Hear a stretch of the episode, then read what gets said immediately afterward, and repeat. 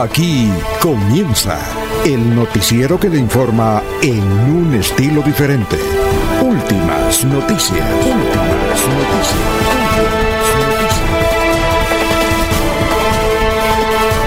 La información analizada por los expertos, sin sesgos, explicada con detalle, sin tanta carreta. Últimas noticias por Radio Melodía, también por Facebook y YouTube Radio Melodía.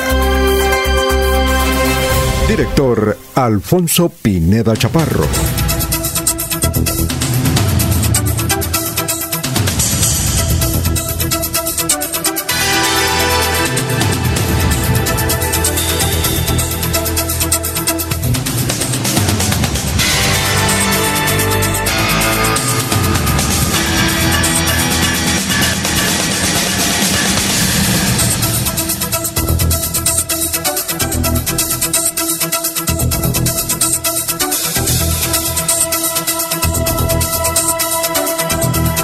Gracias a Dios estamos con ustedes. Bienvenidos. Esta es la información de Radio Melodía de la ciudad de Bucaramanga. Son las 5 de la mañana, 4 minutos. Nos abre el micrófono Arnulfo Otero Carreño para hablar por Radio Melodía, 1080m, Facebook por Facebook, por YouTube, por la aplicación Radio Melodía Bucaramanga. Bueno, hoy es 28 de junio, Día Mundial del Árbol. Hoy es el Día Mundial del Árbol. También hay un día nacional que es el 12 de octubre, el Día Nacional del Árbitro, del árbol, del árbol. Hoy es el Día Mundial del Árbol. Hoy es el Día Internacional del LGBTI. A propósito, aquí tenemos una comunicación directamente de la alcaldía de Bucaramanga que dice lo siguiente, porque habrá muchas actividades, esto es oficial, y leo el comunicado de la alcaldía de Bucaramanga. Dice, la alcaldía acompañará la marcha del orgullo LGBTIQ más en Bucaramanga. Dice el comunicado, el punto de encuentro de la marcha del orgullo LGBTIQ más será la carrera 33 con calle 56 a las 2 de la tarde. Dice, este martes tendrá lugar en Bucaramanga la gran marcha del orgullo LGBTIQ para rendir homenaje a la memoria de Andrea Rosso, conocida como La Leona. El comunicado cierra con una frase de Juan Carlos Cárdenas. Dice, nos llena de orgullo la diversidad. El amor no se esconde en Bucaramanga. Más adelante vamos a leer detalles sobre este evento. Hoy es el Día Mundial de Internacional del LGBTIQ. Un día como hoy, en 1846, se crea el saxofón por el belga Antonio Soas Jazz.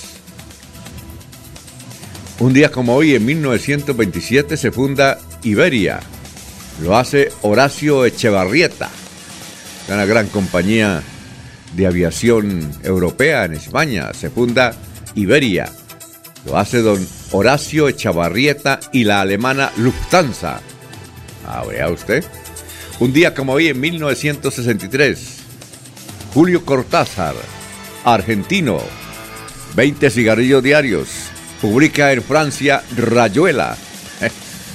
mi homenaje a quienes hayan entendido Rayuela. Y quieren decirlo como homenaje. Pero es la obra más importante de Julio Cortázar. ¿Ya? Felicitaciones a quienes hayan logrado leer y comprender a Rayuela. Bueno, un día como hoy en 1997, Mike Tyson le arranca un trozo de la oreja a un boxeador. sí, recordamos ese episodio. Ese episodio. Hace 25 años, vea. Hoy hace 25 años. En el año 2000 regresa a La Habana el niño Elian González, secuestrado en Miami. Uy, ya de tener que unos 30 y algo. Eso fue una novela. Y el muchachito regresa a La Habana. Un día como hoy, en 1968, nace en Puerto Rico Chayán. ¿Ah? Estuvo en, en Bucaramanga varias veces. Chayán. y dicen que ha vendido 40 millones de álbumes. Multimillonario. Un día como hoy, en 1989, nace este gran cantante y actor venezolano, Alfredito Sadel. Dicho esto, vamos a saludar a nuestros compañeros. Son las 5 de la mañana, 8 minutos, eh, que están aquí en la mesa virtual de Radio Melodía. Laurencio Gamba está en Últimas Noticias de Radio Melodía 1080 AM. Bueno, Laurencio, ¿cómo se encuentra a esta hora de la mañana, empezando otra semana después del puente? ¿Qué más?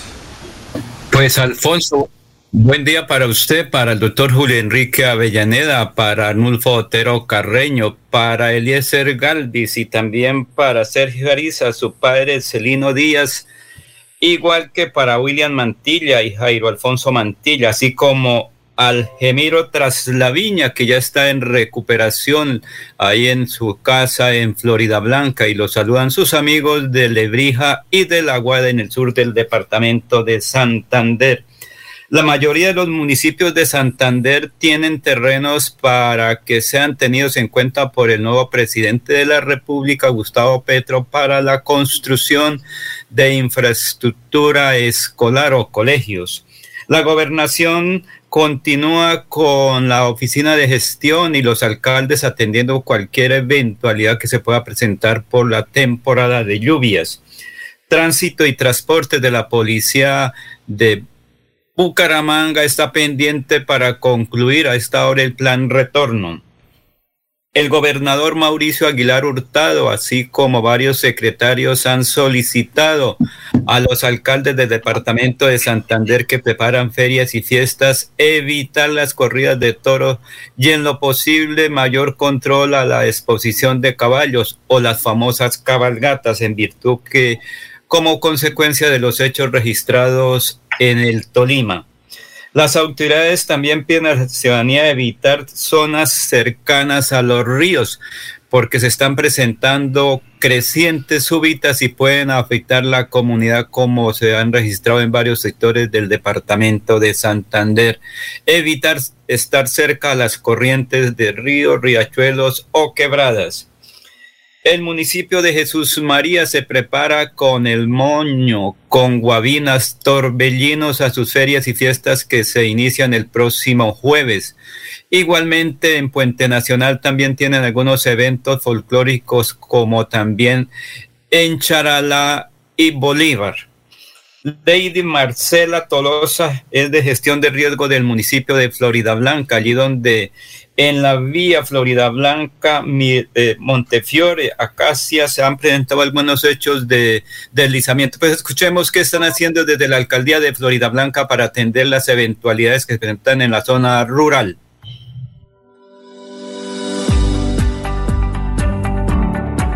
Ante la emergencia presentada en el punto Alsacia Malabar, exactamente sobre la quebrada La Carbona, la Oficina de Gestión Ambiental y Mitigación del Riesgo viene adelantando las acciones pertinentes con el Cuerpo Bomberos Voluntarios de Florida Blanca, con la Defensa Civil, con Ponalzar, con el fin de brindar un apoyo a la comunidad de este punto.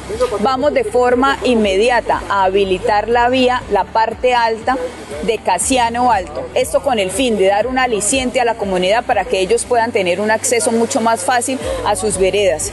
Mientras tanto, estaremos eh, gestionando la maquinaria para poder realizar el levantamiento de todo el terreno que cayó sobre la vía.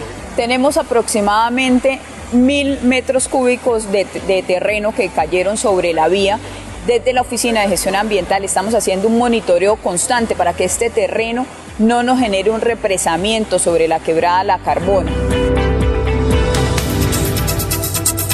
Ya tenemos las 5 de la mañana, 12 minutos. Eh, vamos a saludar a nuestros compañeros que ya están escribiéndonos. Gracias por la sintonía, don Jairo Macías. Igualmente, don Aníbal Nava Delgado, gerente general de Radio Taxi Libres, que tiene el teléfono 634-2222. Igualmente, aquí nos saluda desde la ciudad de Santa Marta, Rodrigo Tarazona. Dice en Santa Marta muchos turistas. Aquí en Santa Marta todo es agradable. mucha gente hemos visto últimamente. Gracias a don Rodrigo Tarazona, dice, los escucho aquí, como dice usted, junto al mar. Mariate Alvarado. Mariate también nos, nos suele sintonizar en Santa Marta o en Barranquilla o en Cartagena. Eh, Elda de Pradilla, Gustavo Pinilla Gómez, un excelente día para todos desde Girón. Don Pedrito Ortiz, don Benjamín Gutiérrez, Juan José Rinconón, Marino Mosquera, Perigan, Jairo Alfonso Mantilla, muy felicitado el Día del Padre por William y Héctor. Saludo para Sofía Rueda. Igualmente un saludo para Bernardo Otálora desde Vélez. Gracias por el saludo. Igualmente aquí Juan de Juan Rodríguez Alvarado nos saluda, eh, pero nos dice de dónde. Dice excelente maratón y excelente la descripción que hizo Diego de esta maratón en el cual participamos este fin de semana aquí en Guarentá. Ah, bueno. Saludo para Pedrito Galvis, Pablito Monsalve. Y vamos a, saludar como se merece a las 7, a las 5 de la mañana, 14 minutos. Digo 7 porque nos están saludando desde Buenos Aires. Y nos dan un dato interesante, Buenos Aires, ya lo vamos a compartir con el doctor Julio Enrique Avellaneda.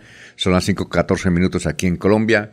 Eh, agradado el, día. Ah, también Johnman. Johnman nos saluda desde, desde Santa Marta y tremendo aguacero ayer desde, desde Santa Marta hasta Valledupar toda la carretera lloviendo.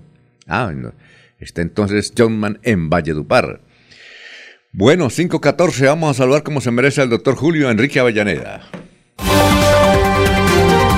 Julio Enrique Avellaneda está en Últimas Noticias de Radio Melodía 1080 AM. Bueno, doctor Julio, ¿cómo está? ¿Cómo se encuentra? ¿Qué hay de nuevo? Director, muy buen día para usted, para Laurencio, para Arnulfo, para Eliezer, para Jorge, para todos los compañeros en la red y por supuesto, como siempre, para toda, toda la amable audiencia de la potente Radio Melodía. Bueno, como usted es hincha de River, es que aquí hay un señor que nos escribe desde Buenos Aires. Dice, no necesito que dé mi nombre. Uy, debe ser santanderiano, colombiano. Pero nos comenta una cosa sobre River. Es que allá en River los equipos tienen su propio narrador de fútbol. Y el narrador de River hace 26 años es Atilio Costa Febre. Hace 26 años, le dicen Lito. Le narra todos los partidos a River. Y lo que indica es que mm, él vive en un sector alejado de Buenos Aires, en una casa quinta, el señor Atilio Olito, y este fin de semana que estaba transmitiendo un partido entre River, eh, de River Play, cuando llegó a la casa la tenían desocupada y se le llevaron hasta las paredes y acusa a los venezolanos. ¿Qué tal? Bueno, como usted es hincha de River, sí sabía, sí conocía a Tilio Costa Febre, se llama el, mucha, el señor afectado.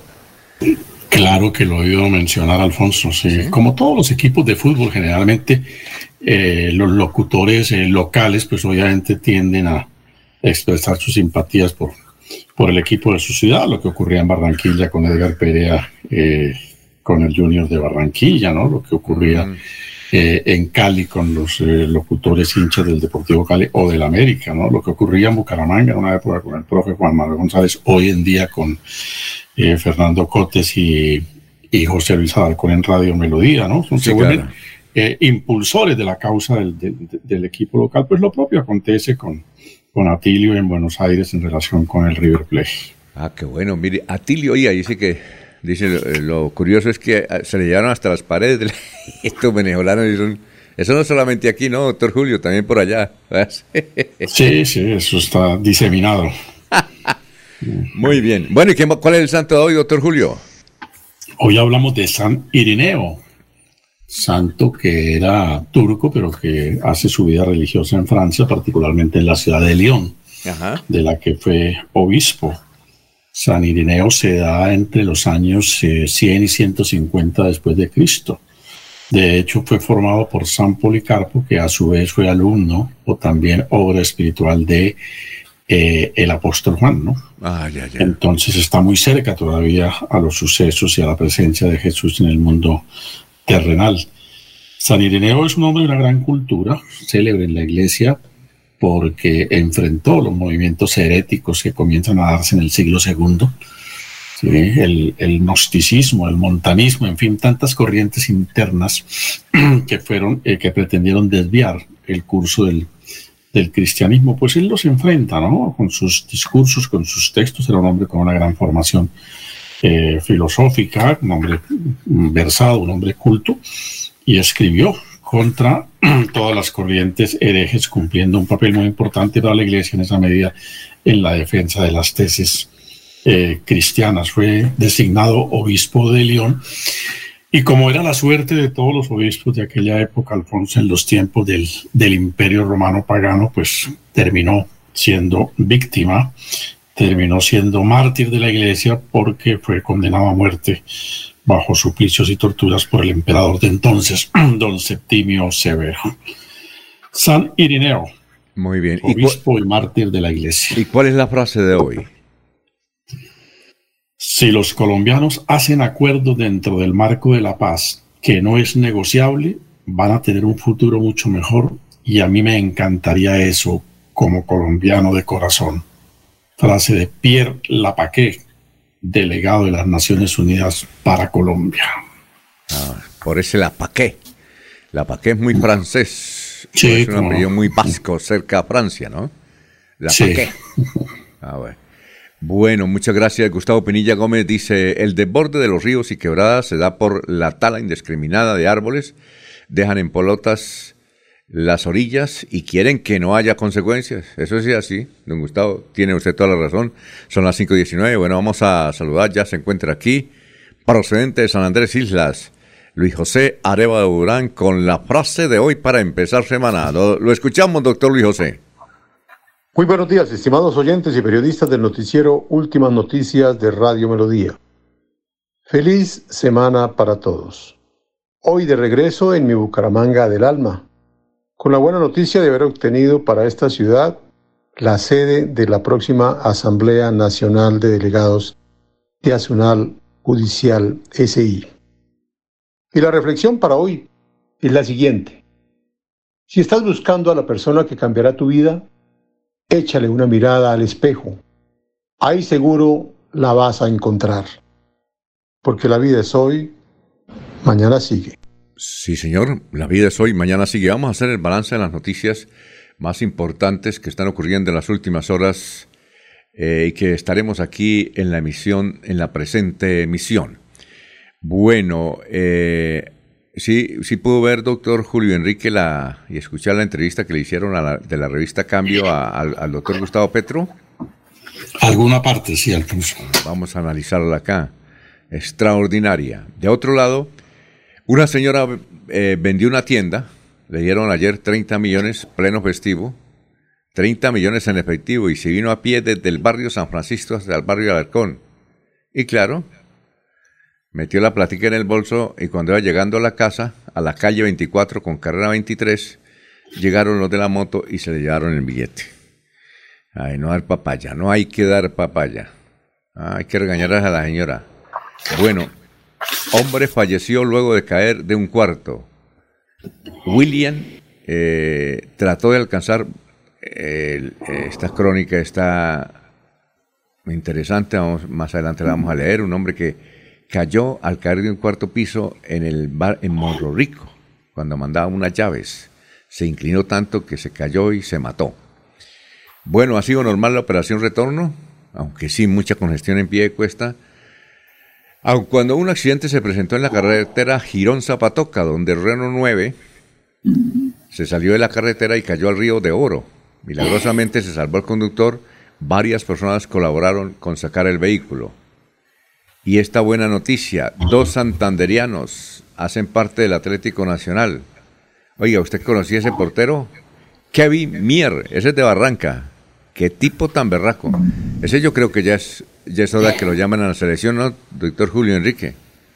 Qué tremendo pues, Ya se oyen voces, ¿no? Que, que hablan de que sea a corto tiempo el sustituto de, de Ospinal, que por muchos años ha sido portero titular del equipo colombiano. El, muchacho le debe el título, digo, el Atlético Nacional le debe el título a ese muchacho. Es que no solamente esa, también en esta temporada tapó varias.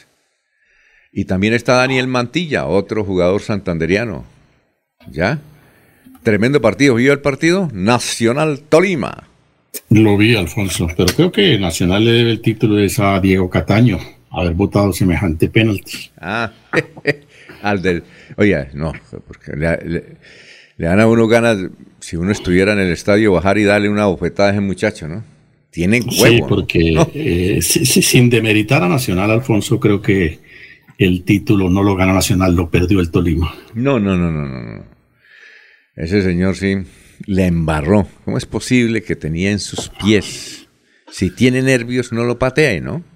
Yo no sé los técnicos, ¿por qué no dicen al jugador, bueno, usted tiene a suficiente, ahí toques calma, ¿no?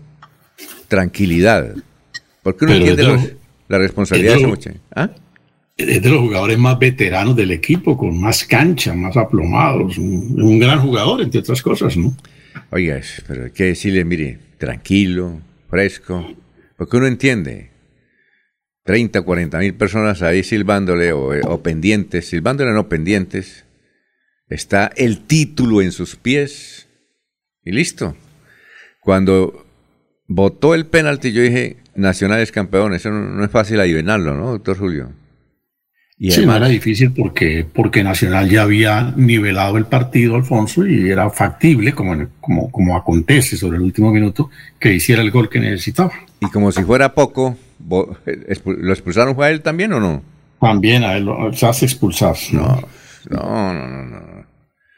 No, no, no, no, no, no. Bueno, eh, provisionalmente se restableció el paso de la carretera Bucaramanga-Matanza. Estaba en problemas desde el pasado 11 de mayo. El señor alcalde, el ingeniero de sistema César Lozada, afirmó que se construirán dos puentes en los sitios afectados. Bueno, comenzaron ya a aparecer los candidatos a la alcaldía de Florida Blanca. Ya renunció Fernando, José Fernando Sánchez. Renunció a la curul el viernes y renunció al partido. Oye, autor, y me dicen que hasta mañana hay plazo o hasta hoy para aquellos que quieren ser candidatos a las alcaldías y que son funcionarios públicos. Me dijo un abogado, a ver quién fue, ah, el doctor René Parra. Doctor René Parra le faltó enviarnos la, el artículo de la ley donde dice que es un año antes de la inscripción, ¿no? Un año antes, o sea que hasta hoy hay plazo. Los yo, yo no sé si ya haya calendario electoral para, para el año entrante, pero por supuesto tal vez lo que calculan los aspirantes es que para esta época debe iniciarse el calendario electoral y entonces eh, en, en, una previsión eh, atinada, pues toman la decisión de renunciar o de desvincularse de sus cargos para no tener problemas después de inhabilidades. Yo, eh, yo entiendo que debe haber ya calendario electoral, porque Fernando Sánchez renunció, José Fernández es un, gran dirigente, gran dirigente de Florida, pues hay competidores, está la liga muy fuerte, es decir, la liga de Rodolfo tiene muy buena votación en, en Florida Blanca. Por ejemplo, en las elecciones al Congreso, para darles este dato. Nomás con este dato se asusta uno, doctor Julio. La Liga sacó 23 mil votos en Florida Blanca. La Liga, la de Rolfo. Y el, y el segundo, y el segundo fue este muchacho Álvaro Rueda del Partido Liberal, que sacó 13 mil. Mire esa diferencia tan berraca, ¿no? Arreche, como decimos en Barichara. Alfonso. Entonces, entonces la liga arranca la que eh, hoy debía renunciar entonces Claudia Ramírez porque ella es del Partido Conservador y además es diputada.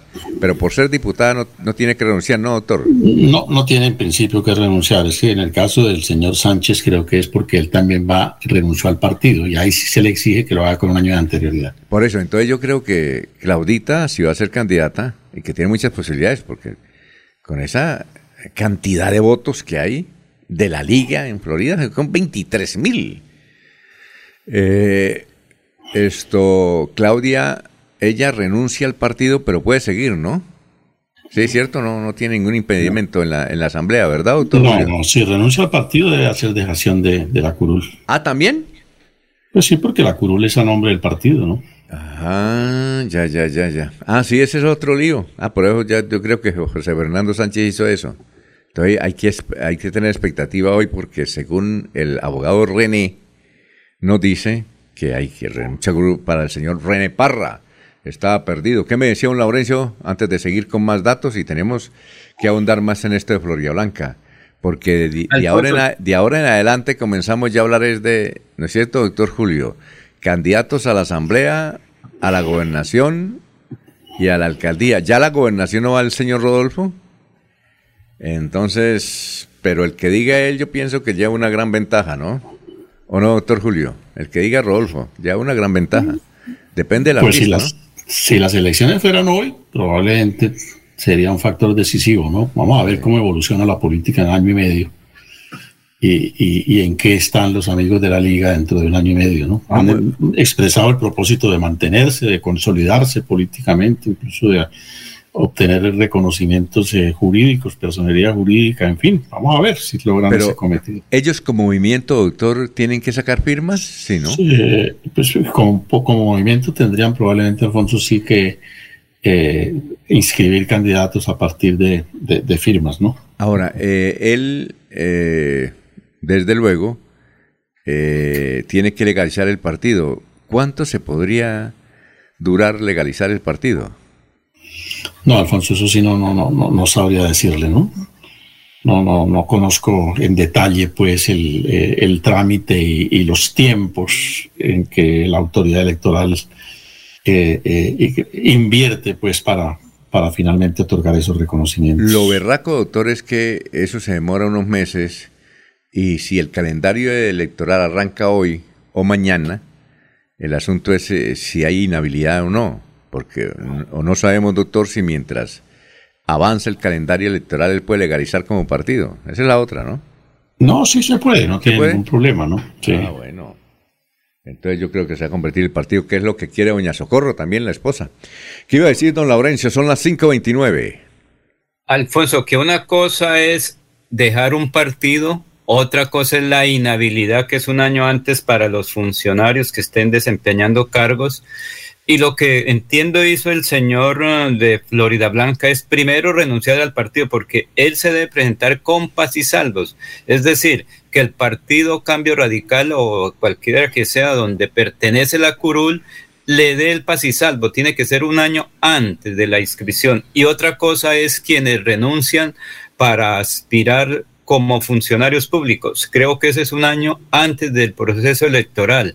O sea, cada cosa tiene un proceso y otra situación.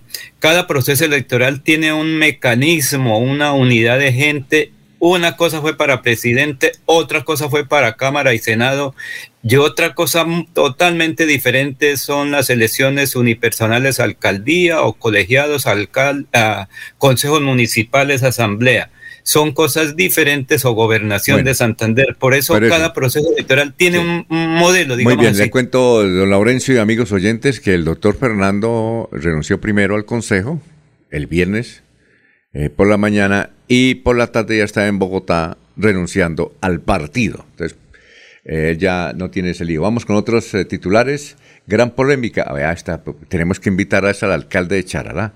Gran polémica porque se invita a las corridas de toro en el municipio de Charalá cuando hace pocas horas, hace pocas horas en el Espinal, Tolima, se cayó una tribuna taurina que dejó cuatro muertos y más de 100 heridos en el hospital.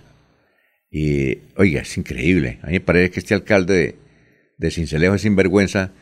Eh, primero que todo por haber permitido construir una plaza de toros así rápido. En el eh, Espinal, ¿no? En el Cincelejo. Sí, perdón, en el Espinal. No es que ahorita, es que también hay una polémica en la costa, doctor, no sé si en Cincelejo, pero por ahí cerquita, porque este, este fin de semana están programando unas corralejas. Y eso le han metido más publicidad al asunto y no, morcho. Eso andan pendiente en la costa que no son unas corridas, entonces están pidiendo que sea directamente el presidente de la República que prohíba esas corridas. El presidente puede hacerlo, ¿no? Si tiene... eso es una competencia de las autoridades, otorgar el permiso o no. Conceder la autorización para que se hagan ese tipo de eventos o de, entre comillas, espectáculos. Eso es competencia de los alcaldes municipales. ¿Puede el gobierno nacional, como lo pueden hacer los gobernadores de departamento, de pronto formular algunas sugerencias, ¿no? trazar algunas indicaciones? Pero finalmente, quien goza de la potestad de determinar si o no se hace el evento, el espectáculo, es el alcalde, desde luego. Esa potestad implica que tenga eh, conocimiento suficiente de las condiciones o de las circunstancias en que se va a realizar el espectáculo, entre otras, lo que no aconteció en el Espinal, eh, en qué términos, bajo qué condiciones se realiza la edificación de una plaza de esas características. Oiga, pero el alcalde de, que es de apellido Tamayo, el alcalde de eh, el Espinal, sí, sin vergüenza. Ayer eh, él no consiguió rueda de prensa, sino que grabó un, un, mensaje para Facebook. Y dice, bueno, yo les quiero decir que las fiestas siguen, ¿no? Las fiestas siguen porque no, no podemos perder la plata. Esas siguen. Lo único es que no hay corrida, ¿no? Porque se quedó mucho sinvergüenza, ¿no? tipo sinvergüenza. Pero Alfonso, ese, alcalde. También eh, un momentico, Laurencio, un momentico, Laurencio, un momentico, ya, le vamos, ya vamos con usted. Es que iba a decir que el alcalde es un sinvergüenza porque, doctor Julio, resulta que eh, le están pidiendo que suspenda las fiestas, entonces hizo un Facebook Live eh, sin necesidad a que alguien preguntara y dijo, las fiestas no las podemos suspender porque quebramos. Eh, lo único que es que podemos hacer es, es suspender las, las corridas porque no tenemos dónde seguir haciéndolas. Seguir haciéndolas, doctor. Dígame si no es sinvergüenza. ¿Ah? Increíble, sí. bueno, Laurencio, ¿qué me va a decir ya que nos vamos a una pausa? Son las 5.34. Alfonso, lo que ocurre es que en cada municipio hay eh, gestión de riesgo y son los encargados de decir si hay o no los eh, requerimientos especiales. Pero Alfonso, es que en un pueblo cuando se prepara todo, la gente ya tenía todo listo, hasta las, los licores y las comidas. ¿Quién pierde? Es el pueblo, no el alcalde ni una tragedia que se sabe. Por, imagínense, niños en esa plaza de toros cómo se les ocurre a los padres de familia y también hay responsabilidad de cada uno de los habitantes que fueron a esa corrida de toros, porque al fin y al cabo, como se dice en Colombia, hay que darle pan y circo a la gente. Entonces, muy compleja la situación, lo que ocurre en varios municipios santandereanos que están preparando ferias y fiestas para el próximo fin de semana. Muy bien. Eh, son las 5 de la mañana, 35 minutos. Vamos a una pausa y regresamos.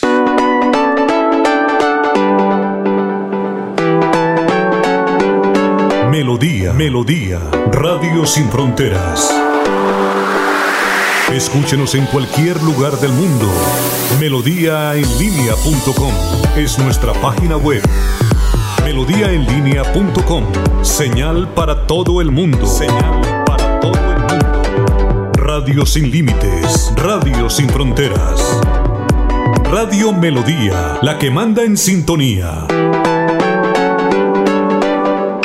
Cuidar a tu amigo peludo también es un acto de amor. Por eso ahora puedes protegerlo a través de la asistencia para mascotas incluidas en tu plan de previsión exequial de los olivos. Comunícate al 315-496-6232 y conoce esta y otras asistencias que podrás disfrutar junto a tu familia. Carnaval de remates, la isla. 1, 2, 3 y 4 de julio. Carnaval de en la isla. Bombazo de descuentos. Ruleta millonaria con más de 15 millones de pesos en premios. Los esperamos del primero al 4 de julio en la isla Centro Comercial. Carnaval de remates. Yo gozo el carnaval, carnaval de remates. Yo gozo el carnaval, carnaval de remates. Yo compro en la isla. Ya son las 5 de la mañana, 36 minutos. Del 1 al 4 de julio, Deportivos Carvajal se une al Carnaval de Remates del Centro Comercial La Isla. Descuento, bombazos, los mejores precios en nuestros productos. Vive el Carnaval en todas las tiendas de Deportivos Carvajal. En cabecera, carrera 35, número 51109. Centro Comercial Cacique Piso eh, local 249. El Centro Comercial La Isla, local C13, piso 1. Cañaveral, en la carrera 26, número 3052. El Audel, aquí en la carrera 26 con calle 36. Ahí en Deportivos Carvajal. Deportivos Carvajal, la tienda número uno en artículos deportivos, solo originales. Deportivos Carvajal, a tus pies, con la mejores marcas del mundo. Son las 5.37. Estudia en Uniciencia desde millón ciento cincuenta mil pesos. Horarios flexibles, calidad docente y educación al mejor precio. Uniciencia te acerca a tus metas. Matricúlate en el 317-667-0986. Vigilado Mineducación. Repito el celular 317-667-0986.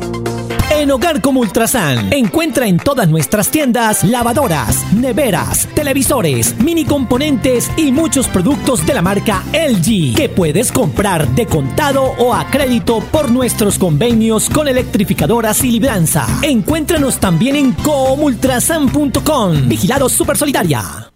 Feria del Hogar y Bienestar Cajazán. Aprovecha los descuentos con grandes aliados como Ferretería al Día, Lienzutex, Biocres, Fitness People y muchos más. Te esperamos en el supermercado Puerta del Sol. Para todos los afiliados Cajazán y particulares, facilidades de crédito y parqueadero. Vigilado Super Subsidio. Se va la noche y llega últimas noticias. Empezar el día bien informado y con entusiasmo.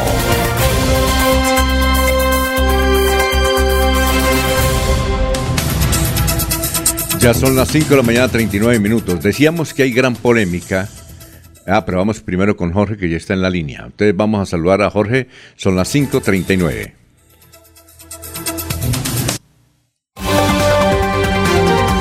Jorge Caicedo está en Últimas Noticias de Radio Melodía 1080 AM. Hola Jorge, ¿cómo se encuentra? Tenga usted muy buenos días. ¿Qué más? Don Alfonso, muy buenos días. Como siempre, feliz de compartir con ustedes este espacio de Últimas Noticias y poder llegar a toda la audiencia de Radio Melodía en este 28 de junio, que es el centésimo septuagésimo noveno día del año, el 179, que ya le deja 186 días al 2022 para que finalice cifra que es noticia a esta hora, don Alfonso, relacionada con el mitin que en las últimas horas se presentó en la cárcel de Tuluá, en el Valle del Cauca. 49 personas muertas en medio de ese motín que se desarrolló durante las últimas horas y que de acuerdo a la versión que hasta el momento han entregado las autoridades ya se encuentra controlado. Son 49 personas las víctimas de esta acción violenta al interior de la cárcel de Tuluá. Y, oiga Jorge, ¿y eso cómo fue? Eso sí grave. Pero mitin, don Alfonso. Eh, pero, la información por el momento es muy general, es lo que se, ha dicho, la, estamos esperando un pronunciamiento por parte de las autoridades. Eh, se desarrolló al interior, al parecer eh, comenzó unos internos que se enfrentaron por algún motivo que está por esclarecer, pero lo cierto es que hasta el momento está la cifra de personas fallecidas. No, que es decir, 49. Y eso van aumentando, porque suponemos que hay muchos heridos. 49 en el primer momento, y recuerden que estas tragedias van dejando eh, eh, muertos, personas que han resultado heridas, que, eh, pero no, e, esa cárcel no es de máxima seguridad, ¿no es cierto? No, no es que es muy grande. No, para, señor. Para el número de muertos es muy grande. Pero entonces se dieron fue bala, se dieron fue bala, cuchillo o qué, pero bueno, se supone que en las cárceles no hay, no hay armas de juego, pero al, al registrarse 49 personas muertas. Eso fue anoche. Así es, don Alfonso, pues la, lo, Sí, no, decir, durante el desarrollo de la madrugada. Eh, ah, el INPE confirmó que la emergencia se generó sobre las 2 de la mañana de este martes en un intento de fuga y que obviamente pues eh, se presentó también reacción por parte de los guardias. No, eso es increíble eso. En el pabellón, a ver, datos, datos que van llegando, don Alfonso, eh, la emergencia ya fue controlada, se generó sobre las 2 de la mañana de este martes 28 de junio en el pabellón, con, un pabellón con cerca de 200 reclusos. Según se pudo establecer, la guardia de la cárcel intentaba controlar un intento de fuga, pero por lo que los presos prendieron fuego a unos colchones y además provocaron una riña. Los heridos ya fueron trasladados a los centros asistenciales de Tuluá, mientras que los muertos, de acuerdo con sus heridas, no son producto solo del incendio, sino también de la riña. Eh, eh, esto tiene más muertos que hace 15 días en, en Ecuador, también otra cárcel que resultó afectada, pero no entiendo que los muertos no eran tanto. Pues 49, imagínense, muchísimos, muchos. La población carcelaria al interior de este, de este centro de reclusión, Alfonso, es de 1.200 presos. Para confirmar que si por la emergencia hubo alguna fuga, eh, se está esperando algún pronunciamiento por parte del IMPEC. Es decir, una cárcel como la modelo. Creo que la modelo tiene 1.500, más o menos, ¿no? Más o menos una cárcel aquí como la modelo. Bueno, eh, hay gran polémica, son las 5.43, tenemos que conseguir al alcalde de Charalá, don Laurencio, porque es que resulta, aunque Charalá tiene una cárcel construida hace mucho tiempo en concreto, pero hay una polémica si se puede permitir la realización de unas corridas de toros que ya pues están publicitadas, ya están vendidas inclusive las la, toda la jornada de la feria que este fin de semana en Charalá. Entonces no sé, ahí, pero tenemos que hablar con el señor alcalde de Charalá y otros alcaldes aquí de, de Santander que este fin de semana tienen fiestas y tienen corridas. Yo creo que a mí me parece que ahí el doctor Duque debe intervenir, ¿no?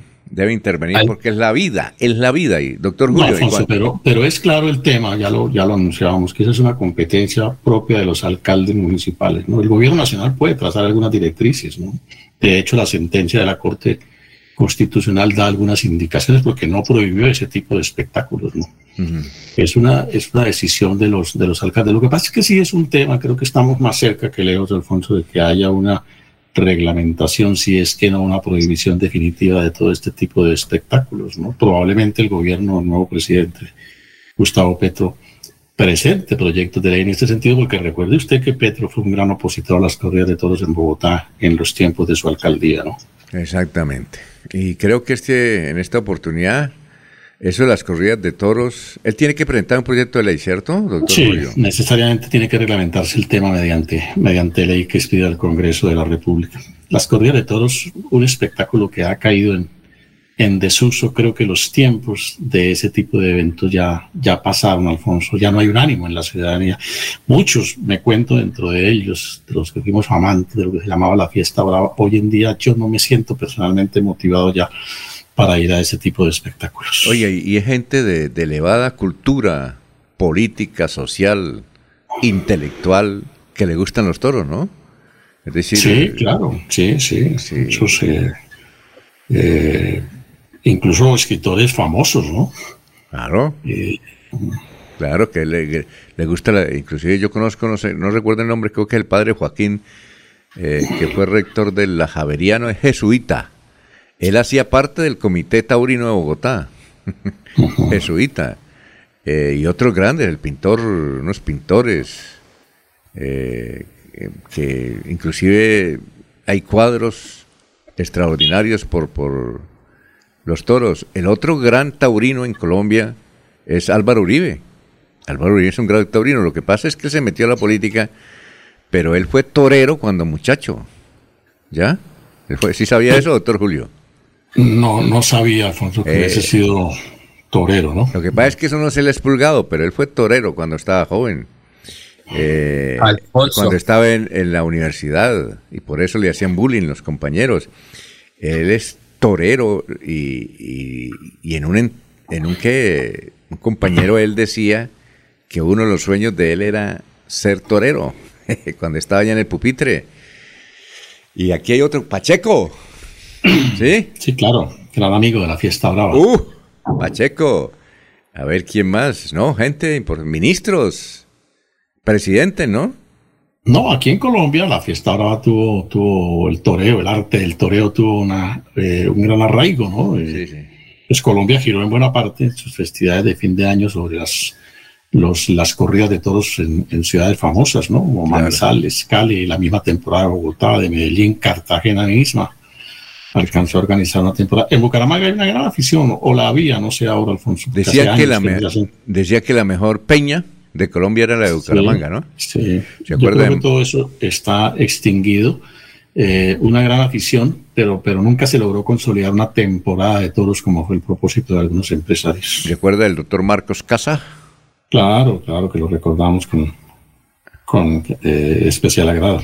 Bueno, vamos a una pausa. Eh, una pregunta, doctor Alfonso, doctor Avellaneda, ¿qué relación hay entre la afición a los toros y la medicina?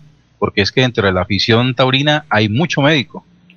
Sí, de hecho es que hay una, hay una, hay una digamos, eh, subespecialidad por, por las características que tienen las heridas que producen las cornadas, pues hay como una especialización, si el término se me permite, de la medicina para atender ese tipo de emergencias, ¿no? Que entre otras cosas, pues se hacen eh, en la plaza misma de toros, que las grandes plazas tienen sus sanatorios, ahí tienen sus, sus centros para las primeras atenciones de urgencia en ese sentido. Y hay como médicos que en España, por supuesto, se han especializado mucho en la atención de ese tipo de, de heridas. Es que el mundo taurino, eh, Jorge, además de, de tener esa eh, particularidad en el campo médico, pues también en términos generales en la cultura hay poesía eh, taurina, literatura taurina, arte pictórico taurino, música taurina, ¿no?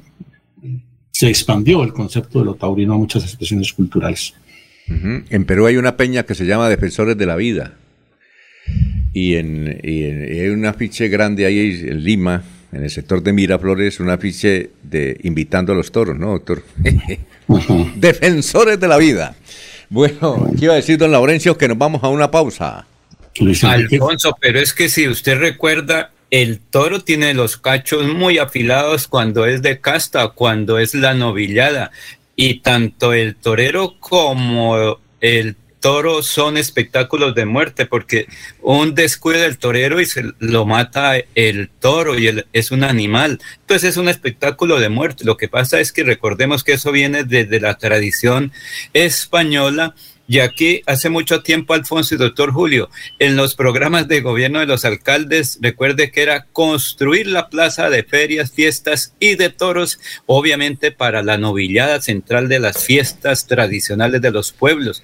Pero eso ya cambiado, ahorita ya son centros culturales y lo que viene es, serán próximos centros de educación las plazas de toro, Alfonso. Bueno, vamos a una pausa, son las 5.49. Florida Blanca progresa y lo estamos logrando. Logro número 86, Polideportivo San Bernardo. Una obra que avanza en un 92% y en la que el alcalde Miguel Moreno invierte 2.100 millones de pesos para el beneficio de más de 5.000 habitantes de la Comuna 4. Todos estamos contentos por la obra, muy, muy bonita, muy excelente. Me parece muy bueno, interesante, porque esto es el bien para la comunidad. Porque con obras, el progreso en la ciudad es imparable.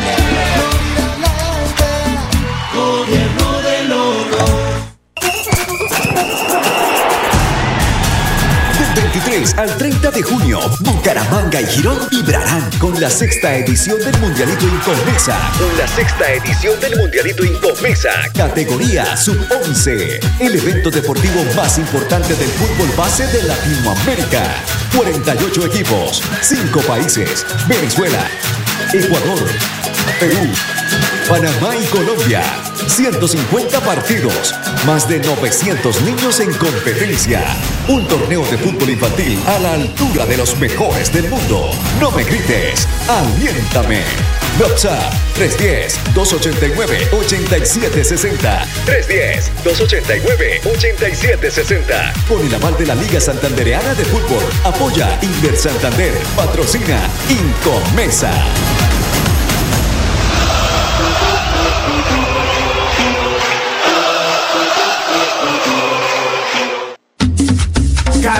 Carnaval de remates, la isla. 1, 2, 3 y 4 de julio. Carnaval de en la isla. Bombazo de descuentos. Ruleta millonaria con más de 15 millones de pesos en premios. Los esperamos del primero al 4 de julio en la isla Centro Comercial. Carnaval de remates. Yo gozo el carnaval. Carnaval de remates. Yo gozo el carnaval. Carnaval de remates. Yo compro en la isla. Se va la noche y llega últimas noticias. Todos los días, desde las 5 de la mañana, empezar el día bien informado y con entusiasmo.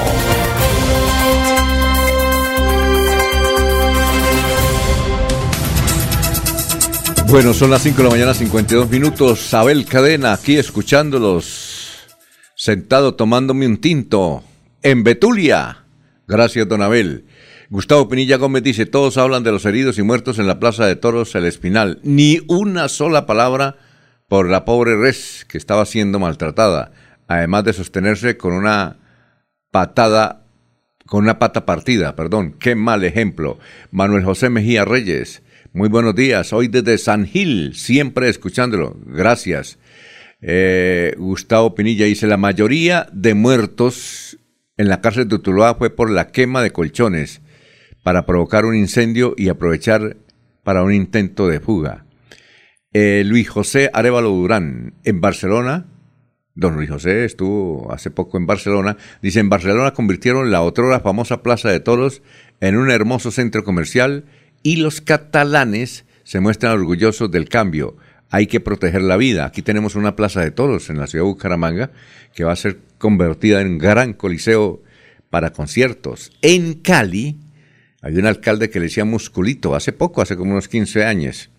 Y en vista de que esto le hacían muchas, ¿cómo era que llamaba la cañara, cañaveralejo, doctor Julio Enrique? ¿Era la de Cali? Creo que sí, ¿no? Cañaveralejo, me parece a mí. Entonces llegó y dijo, eso no se va a llamar Plaza de Toros, sino Plaza de Todos. Y así, Plaza de Todos le quitó la R y le puso la D y listo, se acabó el problema. Es Cañaveralejo, ¿no, doctor Julio Enrique? Sí, sí, ese es el nombre de la, de la plaza en, Cali.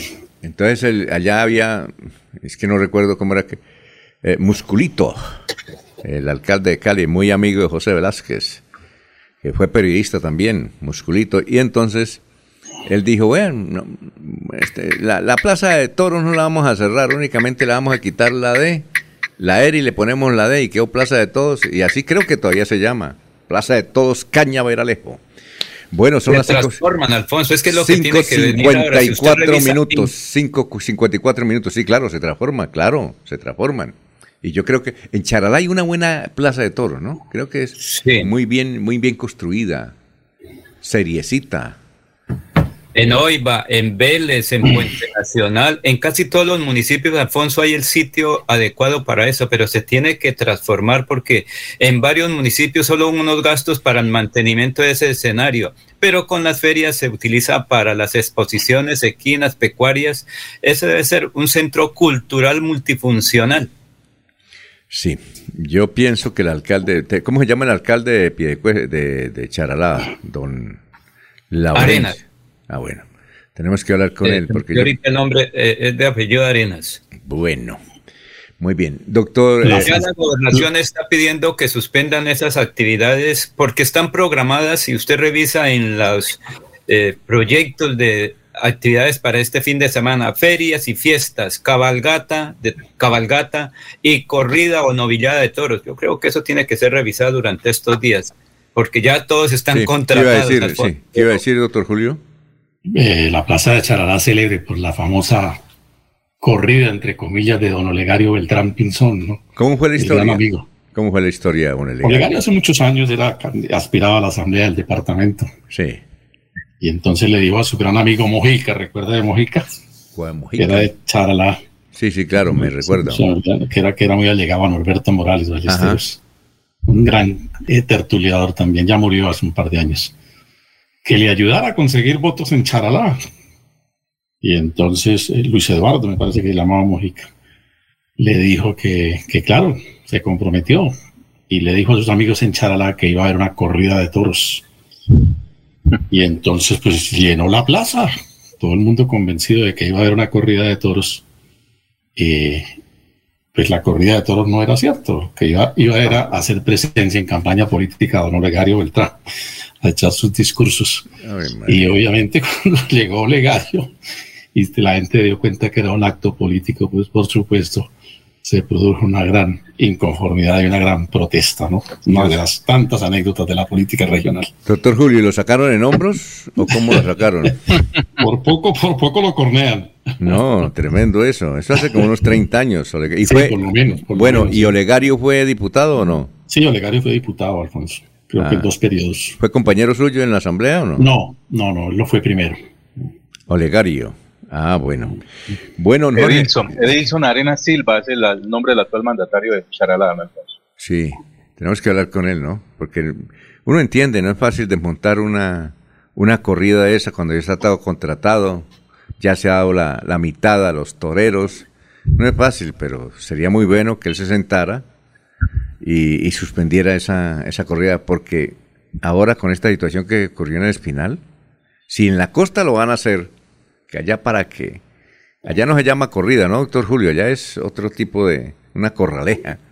Lo que pasa, Alfonso, es que en, en la costa, sobre todo en los pueblos de la sabana, todo lo que es Sucre y Córdoba, forma parte de la tradición y de la cultura popular de hace muchos años, desde el siglo XVIII, XIX, si se quiere, este tipo de, prácticas y de eventos. ¿no? Todas las fiestas populares en los grandes, o en, la generalidad de los municipios, más que en los grandes, en la generalidad de los municipios de esta región, eh, se celebran siempre con, con, la presencia o con actividad eh, de corralejas. ¿no? Eso es, forma parte de la tradición cultural y de las festividades de esas poblaciones, como en el Cesar. Todos los municipios hacen sus festivales vallenatos, en estos pueblos de la costa todos los municipios hacen sus corralejas. Ahí, ahí en las corralejas no, corre el peli no corren peligro tanto las, las vacas o las unidades vacunas, sino es la gente, ¿no? En la las, gente, sí. En las corridas de toros el que, el que se va es el toro, pero en estas corralejas, es, esto vienen de España también, ¿no, doctor Julio?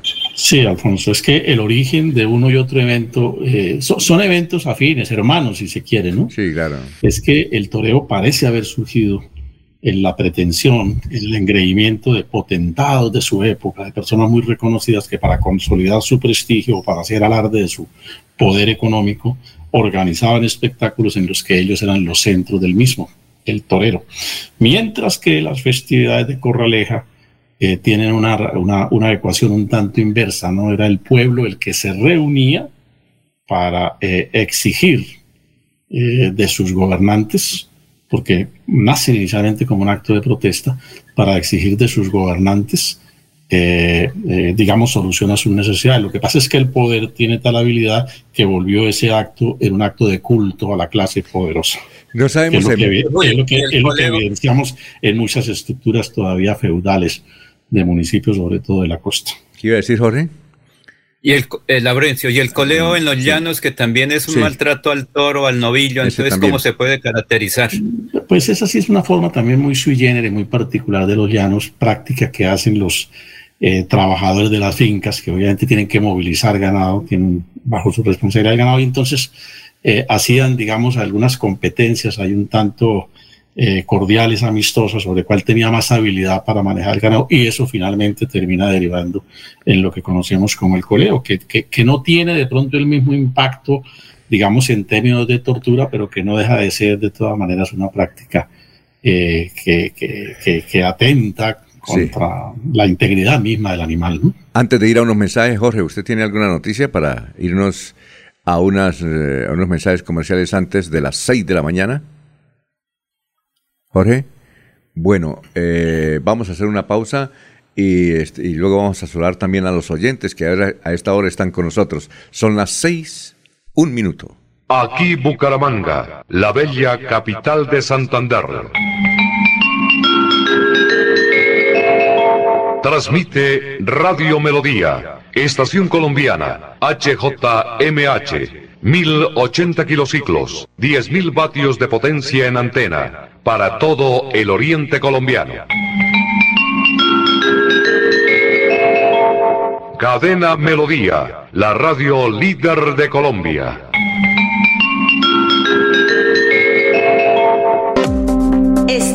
Uniciencia desde millón ciento cincuenta mil pesos. Horarios flexibles, calidad docente y educación al mejor precio. Uniciencia te acerca a tus metas. Matricúlate en el 317-667-0986. Vigilado Min Educación. Repito el celular 317-667-0986. Ya son las 6 de la mañana, dos minutos. Del 1 al 4 de julio, Deportivos Carvajal se une al Carnaval de Remates del Centro Comercial La Isla. Descuentos, bombazos, los mejores precios en nuestros productos. Vive el carnaval en todas las tiendas de Deportivos Carvajal en cabecera, carrera 35, eh, número 51109. En el cacique local 249 Igualmente en el centro comercial La Isla, local C13, eh, piso 1. Cañaveral, carrera 26, número 3052. El Outlet, aquí en la carrera 26, calle 36, esquina. Deportivos Carvajal, la tienda número uno en artículos deportivos solo originales. Deportivos Carvajal a tus pies con las mejores marcas del mundo. Son las 6 y 2.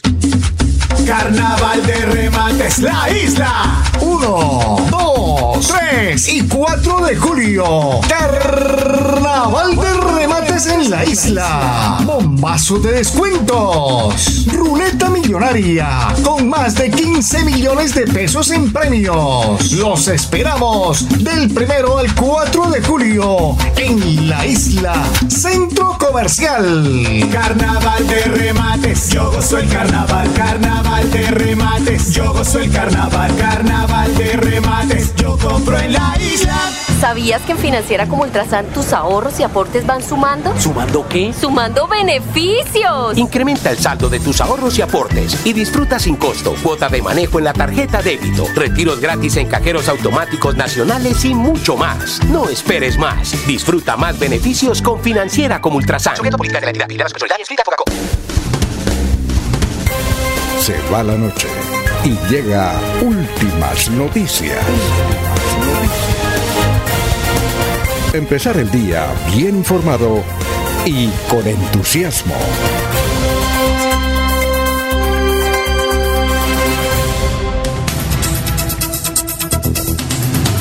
Nos escucha, nos escucha Ana Río Beltrán, aquí en Santa Marta, junto a la playa. Como dicen ustedes, llovió, pero eh, la mañana está fresca y deliciosa.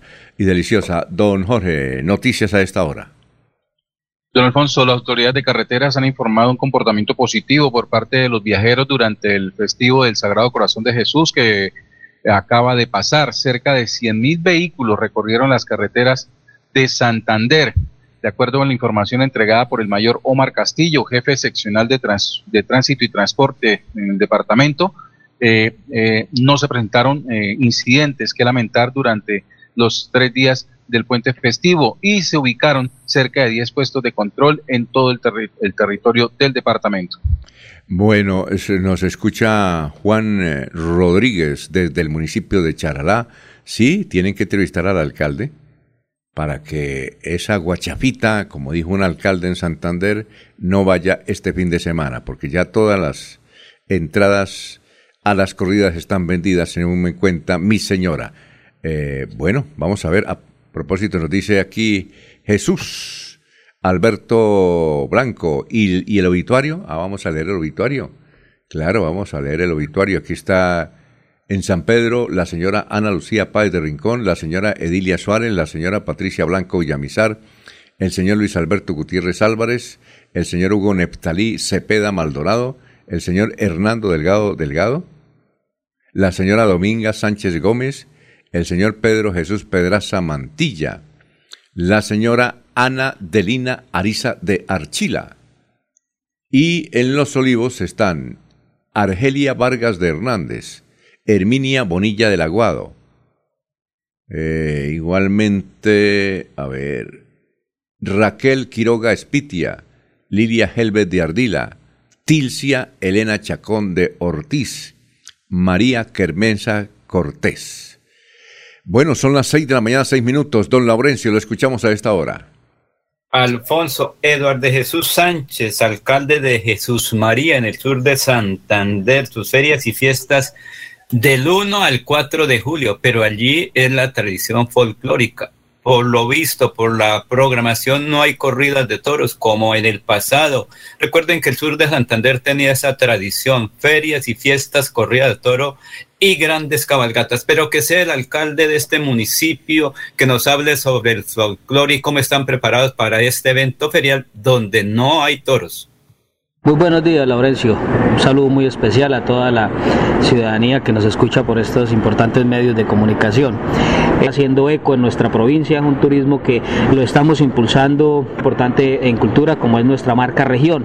Es una marca que estamos ofreciendo de todos esos aspectos culturales, nuestras raíces eh, culturales que queremos mostrar en esos paquetes turísticos, nuestros escenarios naturales, todo lo que permite entrar a, mostrar la provincia de Vélez eh, en cuanto a su idiosincrasia. Que estamos logrando una importante inversión en nuestra región. Históricamente la inversión más alta que le va a llegar a, esta, a este sector, a este corredor vial de Jesús María hacia Florian, también va a generar eh, dos años de empleo porque ese es el tiempo de ejecución de la obra. Por el mes de junio siempre se tenía actividades folclóricas en su municipio. ¿Qué ha pasado con eso? Tradicionales ferias y fiestas, nuestro Festival Nacional del Moño, eh, que se realiza año tras año en nuestro municipio, pero que por temas de que todos conocemos, por temas de pandemia, pues no se, no se realizaron en los años anteriores, pero los, los estamos programando, estamos ya organizando nuestras ferias y fiestas para realizar ese Festival Nacional del Moño con una convocatoria como su mismo nombre lo dice, nacional. Eh, vamos a hacer un festival sin precedentes, apoyándonos con, eh, con, la gobernación de Santander, apoyándonos con el Ministerio de Cultura, para mostrar estas expresiones culturales que identifican a nuestros municipios, especialmente a Jesús María, que lo identifica a nivel nacional, a nivel departamental y a nivel nacional. Entonces, invitados, aprovecho este, este, este espacio para invitarlos del 1 al 4 de julio en nuestro Festival eh, Nacional del Moño, nuestra en nuestras tradicionales ferias y fiestas que se irán a realizar en el municipio de Jesús María. Muy bien, son las 6 de la mañana, 8 minutos, y este es el boletín de la alcaldía escrito por Joselino Osorio, de la alcaldía de Bucaramanga. Dice: El punto de encuentro de la marcha de hoy del orgullo LGBTIQ, será la carrera 33 con calle 56 a las 2 de esta tarde. Este martes tendrá lugar en Bucaramanga esa gran marcha para rendir homenaje a la memoria de Andrés Rosso, conocido como La Leona. La movilización, liderada por el Comité Pro Marcha del Orgullo, conformada por organizaciones sociales, el Comité Técnico LGBTIQ y las activistas independientes, contará con el acompañamiento de la Administración Municipal. La marcha Un Rugido por la Vida iniciará a las 2 en la carrera 33 con calle 56 hasta la Plaza Luis Carlos Galán. Iván Darío Prada, coordinador del programa Diversidad Sexual, adscrito a la Secretaría de Desarrollo de Bucaramanga, afirmó que desde la alcaldía de Bucaramanga brindaremos apoyo en temas logísticos y acompañamiento de seguridad. Se espera que al llegar a la plaza, en la tarima haya un despliegue de cultura y pedagogía para reivindicar los derechos de la población sexualmente diversa. Cabe destacar que cerca de 5.000 personas asistieron el 25 de junio a la Prisma Pride Fest, que también contó con más de 50 emprendimientos en el mercadillo diverso. Eh, dice el alcalde, nos llena de orgullo la diversidad. El amor no se esconde en Bucaramanga, dice el doctor eh, Juan Carlos Cárdenas. Son las 6 de la mañana, 10 minutos. Bueno, otra de las informaciones que tenemos acá es que en Cúcuta, el doctor Julio en Cúcuta fracasó estruendosamente la revocatoria al doctor Jairo Yáñez. Y, fue tanto el, el fracaso que se necesitaban 130 mil votos y únicamente 11 mil personas votaron. Sería por el Día del Padre, doctor Julio. ¿Y sabe quién estaba detrás de eso? Nada más ni nada menos que el santanderiano Ramiro Corso. Ramiro Corso. Y vea, ahora quedó más fuerte, ¿no, doctor Jairo? Eh, doctor eh, Julio, quedó más fuerte don Jairo en la alcaldía de Cúcuta, ¿no le parece? Claro, Alfonso. En la práctica es como si hubiese operado una reelección, ¿no?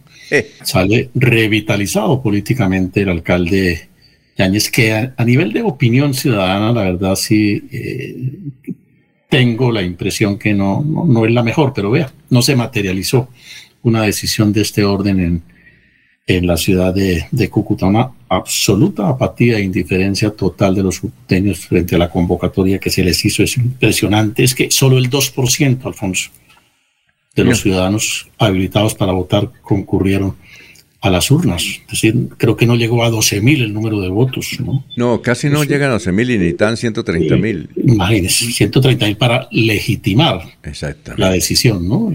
Eso es realmente... Legitimar la decisión, eh, sabía si ganaba quién. ¿Sí? Como, como usted lo dice, una, una, una derrota estruendosa. Creo que uno de los temas que seguramente debe abordar, no para su eliminación, sino para su perfección, el gobierno que está próximo a iniciarse es una revisión a este tema de las, de las consultas de un lado y de las revocatorias de mandato. Repito, no para eliminarlas, ¿no? Pero por lo menos para objetivizarlas, que se den en unas condiciones mucho más eh, reales y factibles, ¿no? Y desde la cárcel, eh, Ramiro Corso, desde la cárcel en Bogotá, está dirigiendo esto, que le significó al Estado cuatro mil millones de pesos. Cuatro mil millones de pesos. Y dicen que don Ramiro invirtió 6 mil millones. Entonces, mal contados, para la economía colombiana se dilapidaron 6 mil millones de, perdón, 10 mil millones. Porque Ramiro Corso, dicen los periodistas de Cúcuta, que gastó 6 mil millones. No sabe, no sabe uno cómo un hombre que estando en la cárcel puede invertir 6 mil millones de pesos, ¿no? Pero yo creo que eso sí es más, eh, digamos, especulativo, ¿no, Alfonso? Lo cierto sí son los 4 mil millones, porque eso es la inversión de la registraduría, ¿no? Que se traduce en otros costos, digamos, un tanto indirectos. Todo el día de vacancia o el tiempo de vacancia que hay que concederle a las personas que sirvieron de jurados, ¿no? Que multiplíquelos en términos económicos también a cuánto asciende. No, ese, pero es que convocaron a convocatoria en Cúcuta debían ser expulsados de Cúcuta. Es increíble. ¿No es cierto, doctor?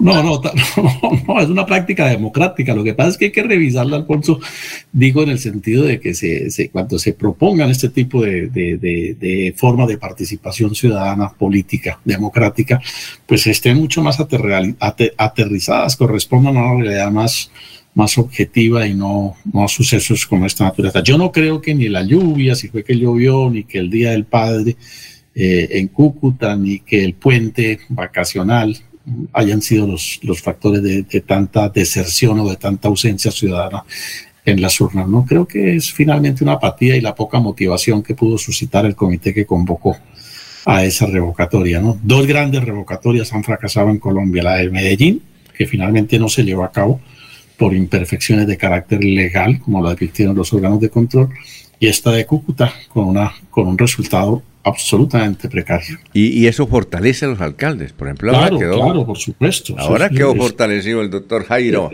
Eh, pues digo, es una legitimación, una relegitimación de su poder político.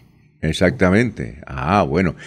vamos a una pausa, son las 6 y 14 minutos, pero antes vamos con los oyentes. Aquí nos dice un oyente que están organizando, vea usted, dice, estamos organizando los animalistas de Colombia, de Colombia, Ave María, están organizando una marcha a pie desde Bucaramanga y diferentes municipios al municipio de Charalá para evitar la corrida de toros de este fin de semana.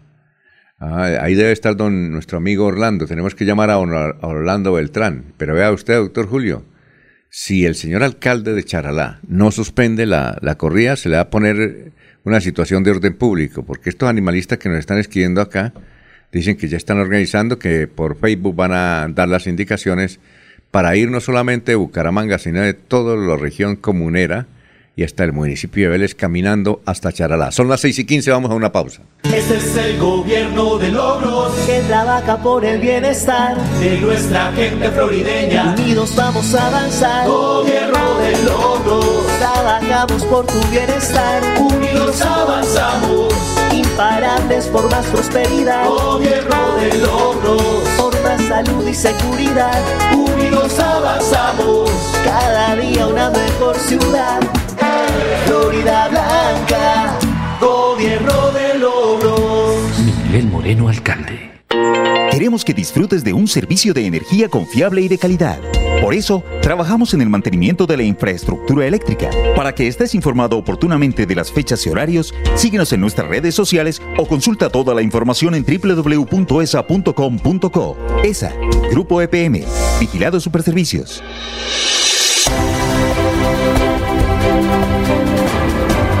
información y análisis.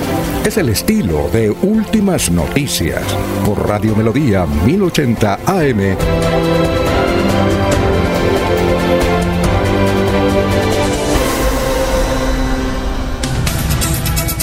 Bueno, mientras viene el doctor Elkin Chaparro, noticias a esta hora, don Jorge, lo escuchamos, lo escuchamos, Jorge. Muchísima atención, don Alfonso, porque las autoridades reportan la captura de una adulta mayor de 72 años por vender cigarrillos de marihuana en pleno Parque Centenario en el centro de Bucaramanga.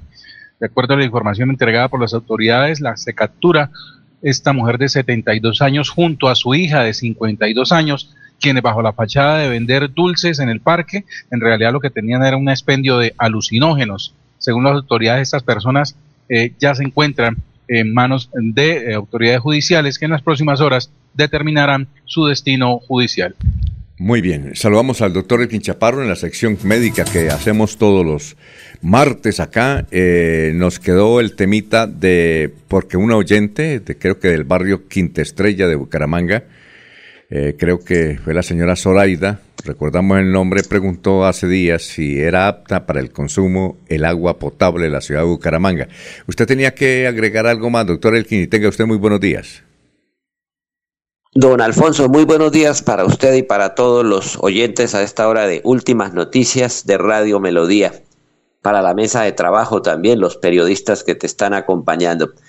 Pues, don Alfonso, sí era básicamente complementar y más bien tranquilizar a la ciudadanía, toda la ciudadanía del área metropolitana de Bucaramanga que consume el agua del acueducto metropolitano de Bucaramanga, mmm, especialmente los municipios de Bucaramanga, Florida Blanca y Girón. Recordemos que Piedecuesta está atendida por la Piedecuestana de Servicios, que es otro sistema de acueducto pero que también se encarga de entregar agua potable. En el caso de la Piedecuestana de Servicios es el agua del río de Oro, la que capta para el consumo, el río de Oro nace también en, el, en el páramo de Berlín, en el páramo de Monsalve, que son como sectores por los, con los cuales se conoce lo que en general se conoce como unidad biogeográfica de Santurbán. Pero volviendo al, tema, en el caso del área metropolitana de Bucaramanga, descontando pie de cuesta, pues contarle a los oyentes que el acueducto de Bucaramanga atiende a esta población a través de cinco plantas de tratamiento que son la vieja planta de Morro Rico, la planta de la nueva planta de los angelinos, la planta de la flora, todas esas atienden el río Tona o todas esas procesan exclusivamente el agua del río Tona, la planta de Bosconia, que es la que procesa el agua del río Suratá cuando se necesita utilizar el agua del río Suratá, y la planta de Florida Blanca, que es la que trata el agua del río Frío y la quebrada La Carbona, con la cual abastece pues parte del municipio de Florida Blanca. Desde ese punto de vista, los problemas mencionados y que preocupaban a la señora Zoraida y a todos los bumangueses o habitantes del área metropolitana fueron las noticias que se publicaron hace poco sobre la presencia de contaminantes como mercurio en el agua del río Suratá.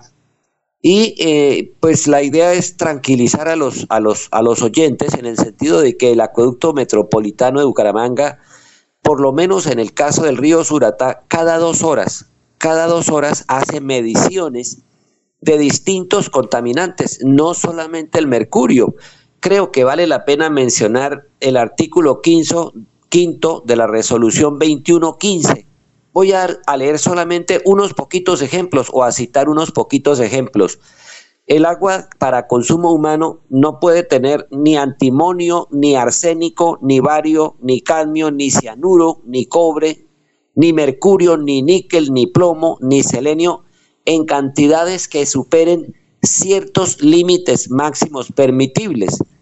Para el caso del mercurio, el máximo permisible de contenido de mercurio en el agua para consumo humano es de 0.001 miligramos por litro de mercurio en el agua para consumo humano. Y estas, estos parámetros que están en la resolución 2115 del año 2007 los cumple perfectamente el acueducto de Bucaramanga.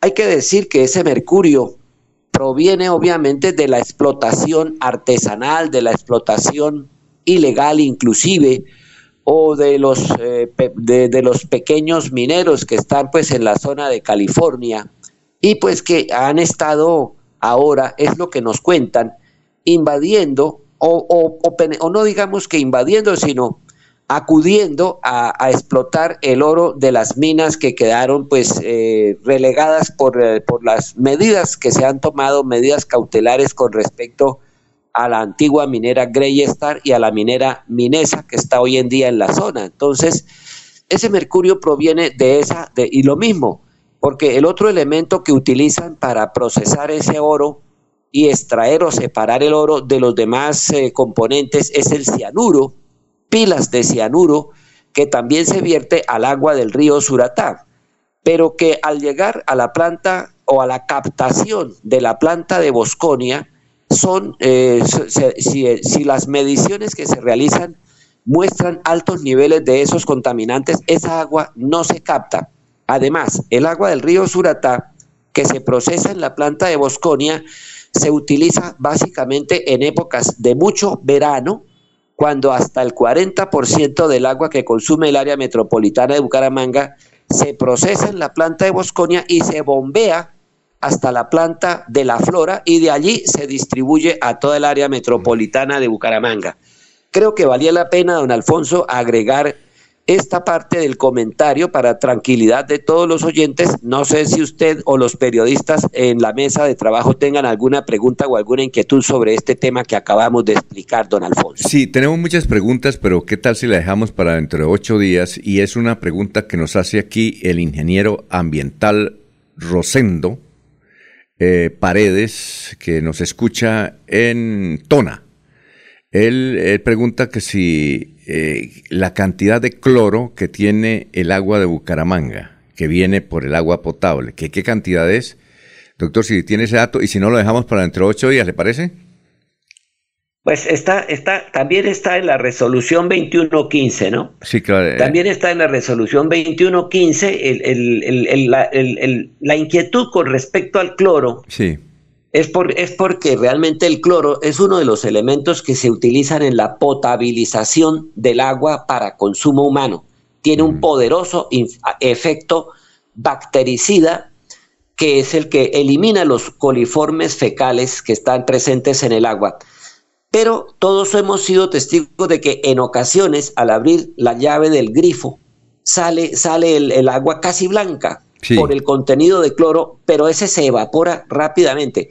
Me parece bien, don Alfonso, dejemos este tema para la próxima semana, tranquilizar a los oyentes con respecto al cloro residual presente en el agua potable, que es el que a su vez garantiza que sea agua apta para consumo humano sin presencia de coliformes fecales, pero que tampoco debe sobrepasar ciertos límites permisibles ese cloro residual en el agua para consumo humano. Perfecto, me parece, para la próxima semana, don Alfonso Pineda. Muchas gracias, doctor eh, Elkin. Que pase un buen martes y el resto de semana, ¿no? Muchísimas gracias, que así sea, don Alfonso. Lo mismo para usted, los, los, los periodistas en la mesa de trabajo y a todos los oyentes de Últimas Noticias de Radio Melodía a esta hora de la mañana. Bueno, son las seis de la mañana, 25 minutos. Bueno, doctor Julio, entonces usted escuchó, yo sí me escuché toda la entrevista con con Gustavo Petro. Usted no la escuchó toda la que le dio a Daniel Coronel en forma exclusiva para la revista Cambio, ¿no? Que está no, no, no, no, la alcancé a oír toda, Alfonso. Pero yo tengo unos datos acá. Él dijo varias cosas. Por ejemplo, explicó que el alza del dólar no se debió a su elección. Pues en todos los países subió también. En Argentina fue el país donde más subió el dólar, ¿no? En Argentina, allá, allá no hay elecciones. Claro, es un reflejo de la situación eh, económica mundial, ¿no? Que es a la que confluyen diversos factores. Pues algunos dicen que la guerra de Ucrania, la inflación, las tasas de interés en los Estados Unidos, pero sobre el particular valga la oportuna eh, referencia de Salomón Kalmanovich, uno de los más prestigiosos economistas, ¿no? ¿Qué dice Salomón? Salomón Kalmanovich dice que el dólar en agosto del año 2018, cuando asumió el presidente Duque, estaba a 2.800 y en agosto, o en junio mejor, del año 2022, cuatro años después, está a 4.137 pesos. Por poco no se dobla, ¿no? Oiga, y, sí. y, y Kalmanovic dice que, que eh, que el alza del petróleo ha debido, que a Colombia la ha beneficiado, se ha generado una especie de bonanza petrolera, pues que ha debido fortalecer la divisa nacional, el peso colombiano, ¿no? Que la pérdida del valor del peso frente al dólar, pues entre otras cosas refleja, dice Salmano, que Calmanovis, en eh, los déficits que causó a la economía nacional el exceso de gastos de la administración saliente. De Duque. De Duque. Eh, también dijo Petro que la y esto es muy importante que la reforma tributaria pretende grabar a los ricos especialmente en los dividendos.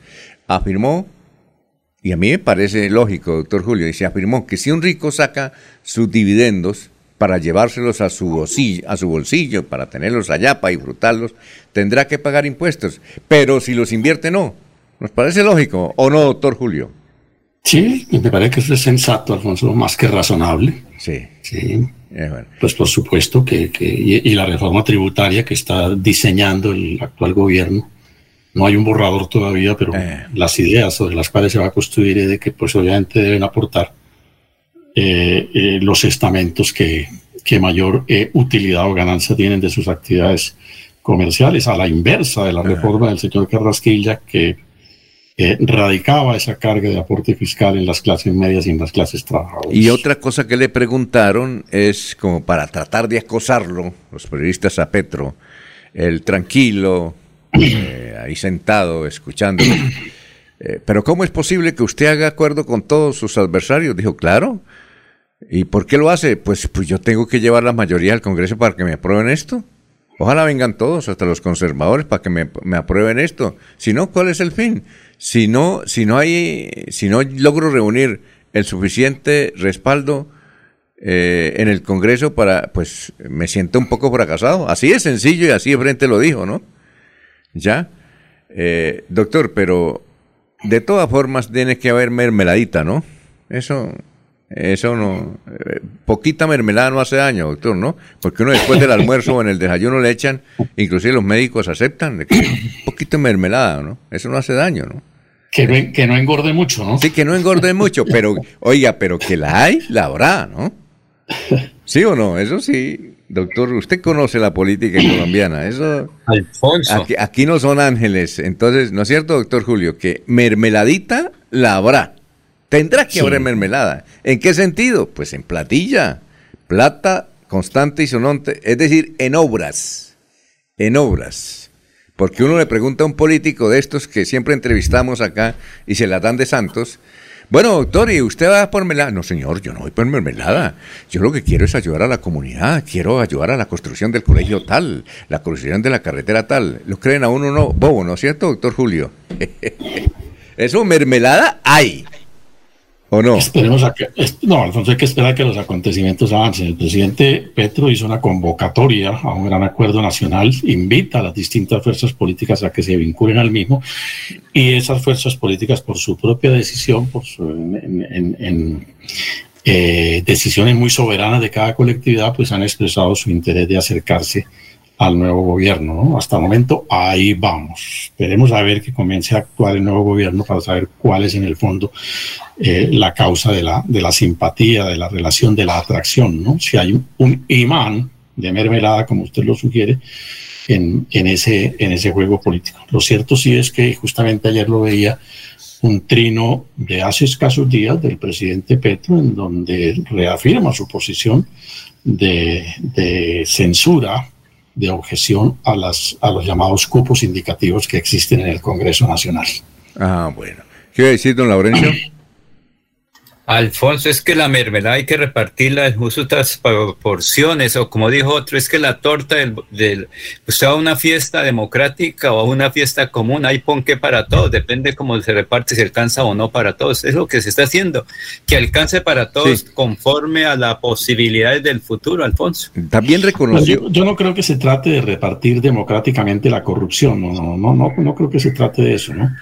Creo que sí, el gobierno, el nuevo gobierno va a fijar posiciones muy claras respecto de los llamados cupos indicativos que se presentan en el proyecto de presupuesto para el año que viene, porque el proyecto, es decir, prácticamente para el presupuesto del año 2024, Alfonso, porque el presupuesto del año 2023, salvo que el gobierno entrante le haga modificaciones, pues ya es presentado por este gobierno, por el gobierno del presidente Duque que lo elaboró y lo pone a consideración del Congreso. Y ahí pues seguramente van cupos indicativos eh, acordados entre el Congreso que terminó o que termina ahora el 20 de julio y el gobierno también saliente. Y no les toca los, los cupos indicativos pues para lograr mayorías. Eh, el doctor Petro no va a ser tan bruto de tratar de, lesionar eso a los congresistas que eso van es por ello. A ellos no les importa el sueldo, el sueldo ni lo miran siquiera. Yo ni los carros, a ellos les importa es, los cupos indicativos. Ahí está la marmaja, ahí está el billete, doctor, ¿o no? se dejó de ser pristino entonces. ¿Cómo? Se deja de ser pristino. ¿Por qué? ¿No? pues ya pues volvemos a las mismas prácticas de siempre. Sí, claro. Eh, algo, algo que se dijo en esta mesa, por ejemplo, luego de la elección, era que sería muy difícil llegar a las mayorías en el Congreso por parte del nuevo gobierno. Y mire que no han pasado ocho días cuando ya la obtuvo. Y la obtuvo mediante el mecanismo que tanto se criticó, que era el de precisamente darle participación a los congresistas dentro de los recursos de inversión para, para la nación. Y, usted y, el doctor Uribe también va por el ponqué. ¿Usted piensa que el doctor Uribe se va a sentar allá únicamente para para ser pristino, Es que eh, lo que, queda, está mal es, posar decir que las cosas se, harán diferentes cuando en realidad se van a hacer como siempre se han hecho. Bueno, pero es una afirmación que yo creo que tajantemente no la podemos hacer así como tan categóricamente con voz de pontífice, no la podemos hacer porque es que allá no ha llegado nadie. Esa es una especulación, una sugestión, ¿sí? una consideración muy personal que probablemente usted y muchas otras personas puedan, puedan eh, llegar a tal, a, tal punto, pero no hay todavía una evidencia de que eso haya operado. Estaba resaltando que en el mes de mayo, exactamente el 23 de mayo, por aquí lo tengo en la mano, hay un trino del presidente Petro, ¿sí? en donde reafirma su posición de censura y de objeción a los llamados cupos indicativos Sí, recuerde usted que Petro fue en sus célebres debates de comienzos del siglo XXI en el Congreso quien hizo denuncias sobre los cupos indicativos, particularmente durante el gobierno del presidente Pastrana. Entonces, y él ha, tenido siempre una actitud eh, eh, de oposición eh, a, esa práctica, digamos, un tanto indebida que, que opera en la política colombiana, por manera que Sí, no, veo razón para desvirtuar hasta el momento esa coherencia. Porque no, perdón, porque no ha hecho acuerdos en materia de cupo. Ya lo decía, es que el presupuesto del año 2023 que el gobierno saliente pone a consideración del Congreso en los primeros días del mes o en las primeras sesiones del Congreso es elaborado por este gobierno de cupos indicativos, escúcheme un segundo, de cupos indicativos, tal y como usted lo sugiere, una relación entre el gobierno, el presidente Petro y el Congreso tendría que hablarse para el año 2024 y estamos muy lejos de esas realidades. ¿no?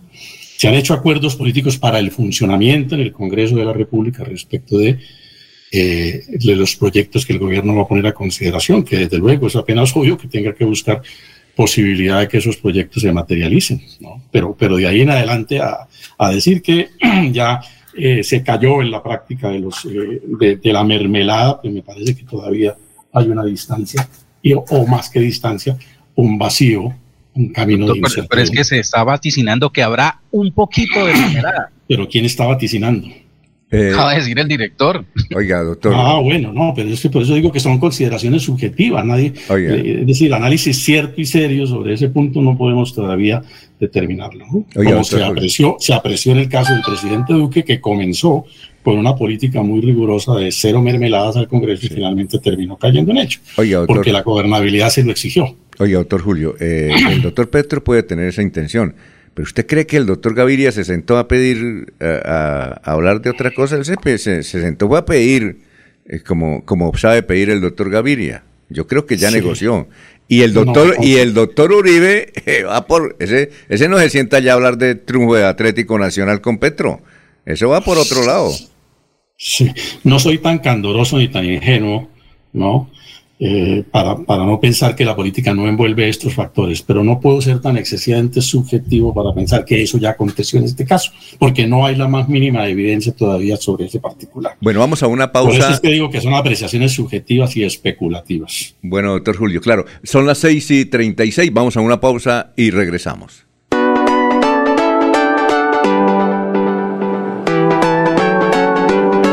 Melodía, Melodía, Radio Sin Fronteras. Escúchenos en cualquier lugar del mundo. Melodíaenlínea.com es nuestra página web.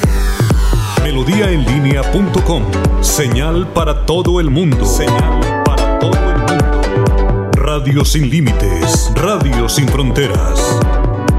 Radio Melodía, la que manda en sintonía. Uniciencia desde millón ciento cincuenta mil pesos. Horarios flexibles, calidad docente y educación al mejor precio. Uniciencia te acerca a tus metas. Matricúlate en el 317-667-0986. Vigilado Min Educación. Repito el celular 317-667-0986. Son las 6 de la mañana, 37 minutos. Del 1 al 4 de julio, Deportivos Carvajal se une al carnaval de remate del Centro Comercial La Isla. Descuento bombazos, los mejores precios en nuestros productos. Vive el carnaval en todas las tiendas de Deportivos Carvajal en cabecera, carrera 35, número 51109, Centro Comercial Cacique, local 249, Centro Comercial La Isla, local C13, piso 1. Cañaveral, carrera 26, número 3052, en el outlet, aquí en la carrera 26 con 36 esquina. Deportivos Carvajal, la tienda número uno en artículos deportivos, solo originales. Deportivos Carvajal, a tus pies con las mejores marcas del mundo. Carnaval de remates La Isla. 1, 2, 3 y 4 de julio. Carnaval de remates en la isla. Bombazo de descuentos. Ruleta millonaria con más de 15 millones de pesos en premios. Los esperamos del primero al 4 de julio en la isla Centro Comercial. Carnaval de remates. Yo gozo el carnaval, carnaval de remates. Yo gozo el carnaval, carnaval de remates. Yo compro en la isla. En Hogar como Ultrasan, encuentra en todas nuestras tiendas lavadoras, neveras, televisores, mini componentes y muchos productos de la marca LG que puedes comprar de contado o a crédito por nuestros convenios con electrificadoras y libranza. Encuéntranos también en comultrasan.com. Vigilado Super Solidaria. Feria del Hogar y Bienestar Cajazán. Aprovecha los descuentos con grandes aliados como Ferretería al Día, Lienzutex, Biocres, Fitness People y muchos más. Te esperamos en el supermercado Puerta del Sol. Para todos los afiliados Cajazán y particulares, facilidades de crédito y parqueadero. Vigilado Super Subsidio.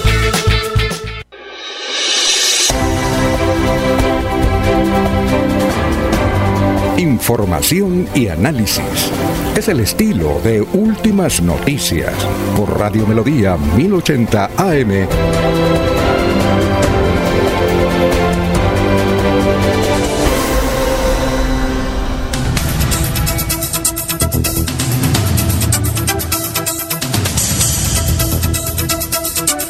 Bueno, Francisco Espinel dice buenos días a la mesa de trabajo y los oyentes, un respetuoso, una respetuosa aclaración al doctor Elkin Chaparro. El color, el color blanquecino del agua al salir por el grifo no es por el cloro, esto se debe a microburbujas de aire que se forman en el sistema de conducción.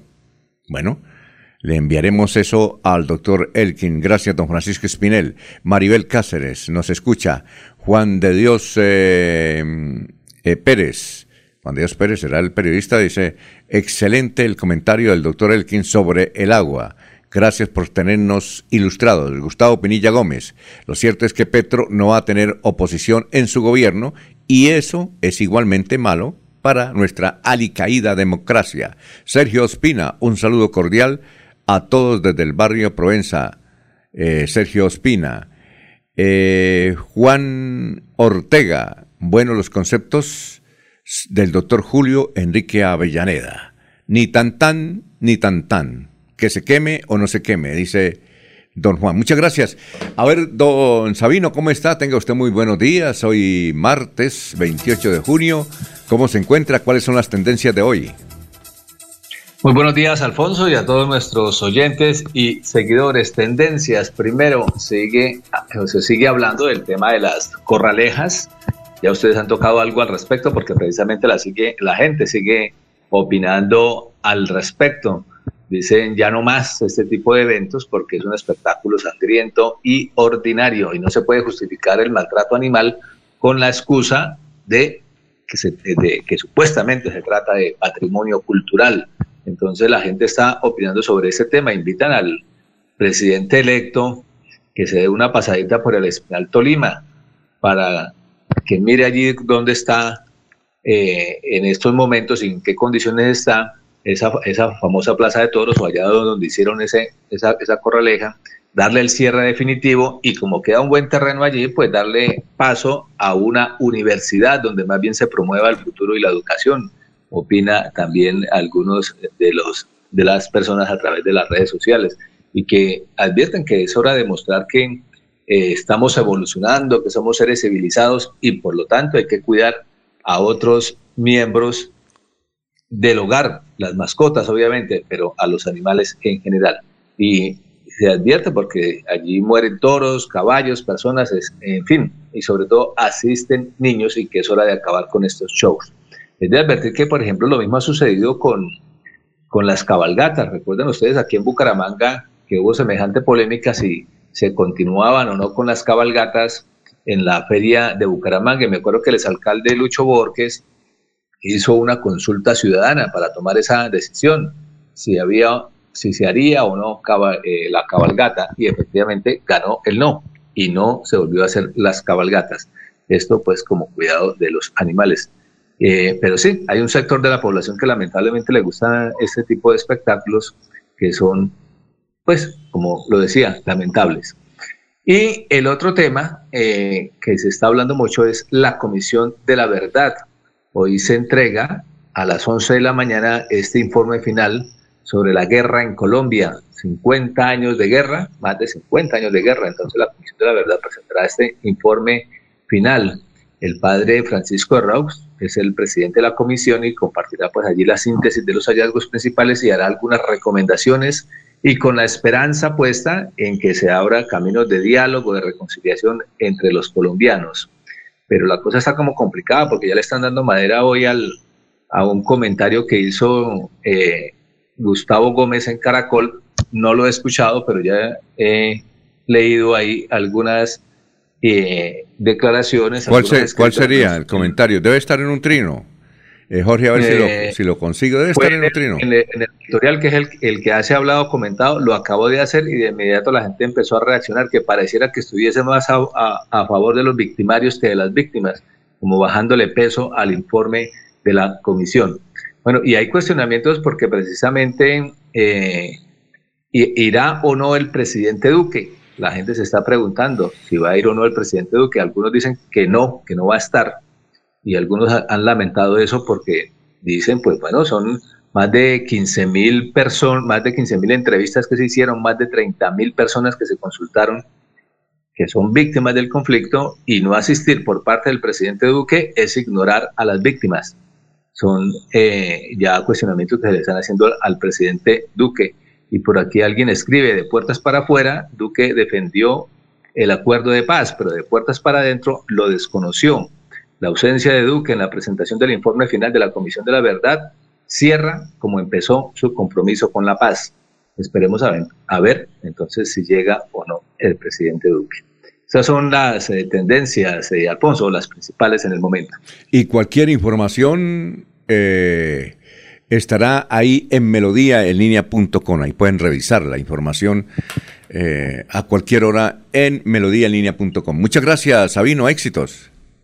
Bueno, gracias Alfonso. Aprovecho para dos cositas. Una, eh, sí, efectivamente ahí en el en Melodía en línea están los últimos informes, incluso este sobre la Comisión de la Verdad, que esperemos los resultados para poder compartir también. Y dos, eh, si todo sale bien, vamos a invitar mañana a todas las personas con un hashtag que más adelante les vamos a indicar para que participen y a través de, los, de la diferente programación de Melodía den su punto de vista, su comentario, qué tipo de música le gusta escuchar los fines de semana en Radio Melodía.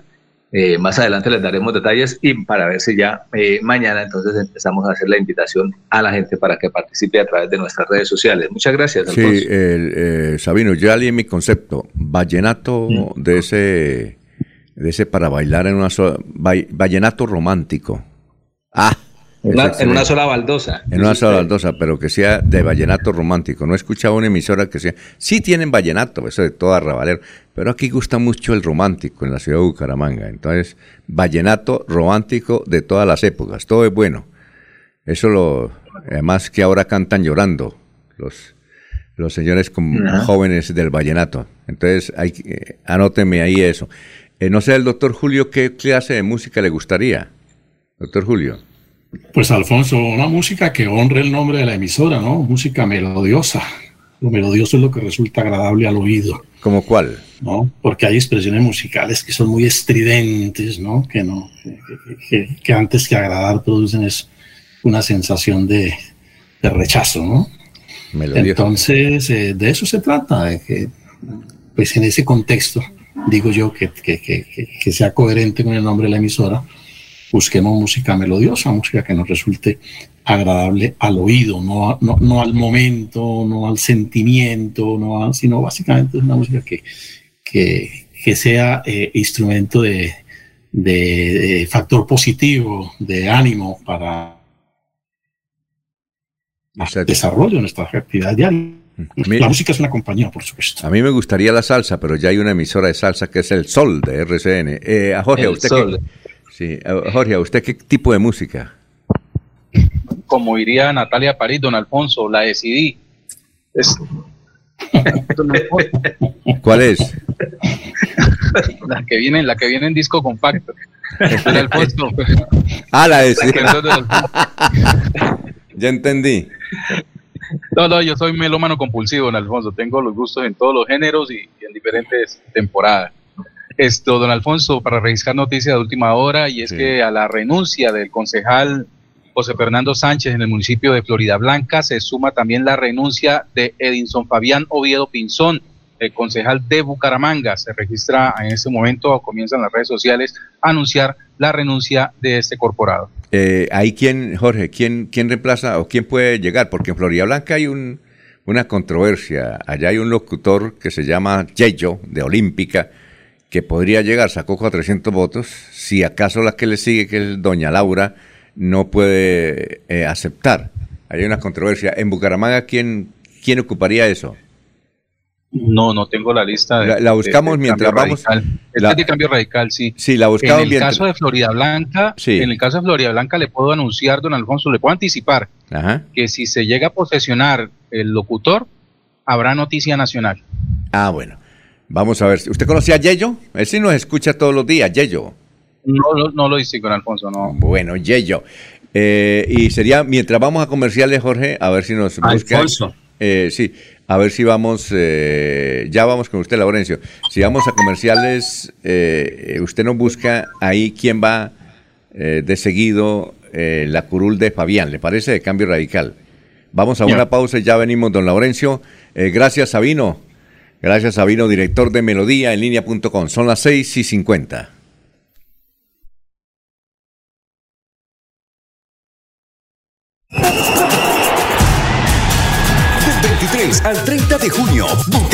Bucaramanga y Girón vibrarán con la sexta edición del Mundialito Incomesa. La sexta edición del Mundialito Incomesa. Categoría Sub-11. El evento deportivo más importante del fútbol base de Latinoamérica. 48 equipos, 5 países. Venezuela, Ecuador, Perú, Panamá y Colombia. 150 partidos, más de 900 niños en competencia. Un torneo de fútbol infantil a la altura de los mejores del mundo. No me grites, aliéntame. WhatsApp 310-289-8760. 310-289-8760. Con el aval de la Liga Santandereana de Fútbol. Apoya Inver Santander. Patrocina Incomesa.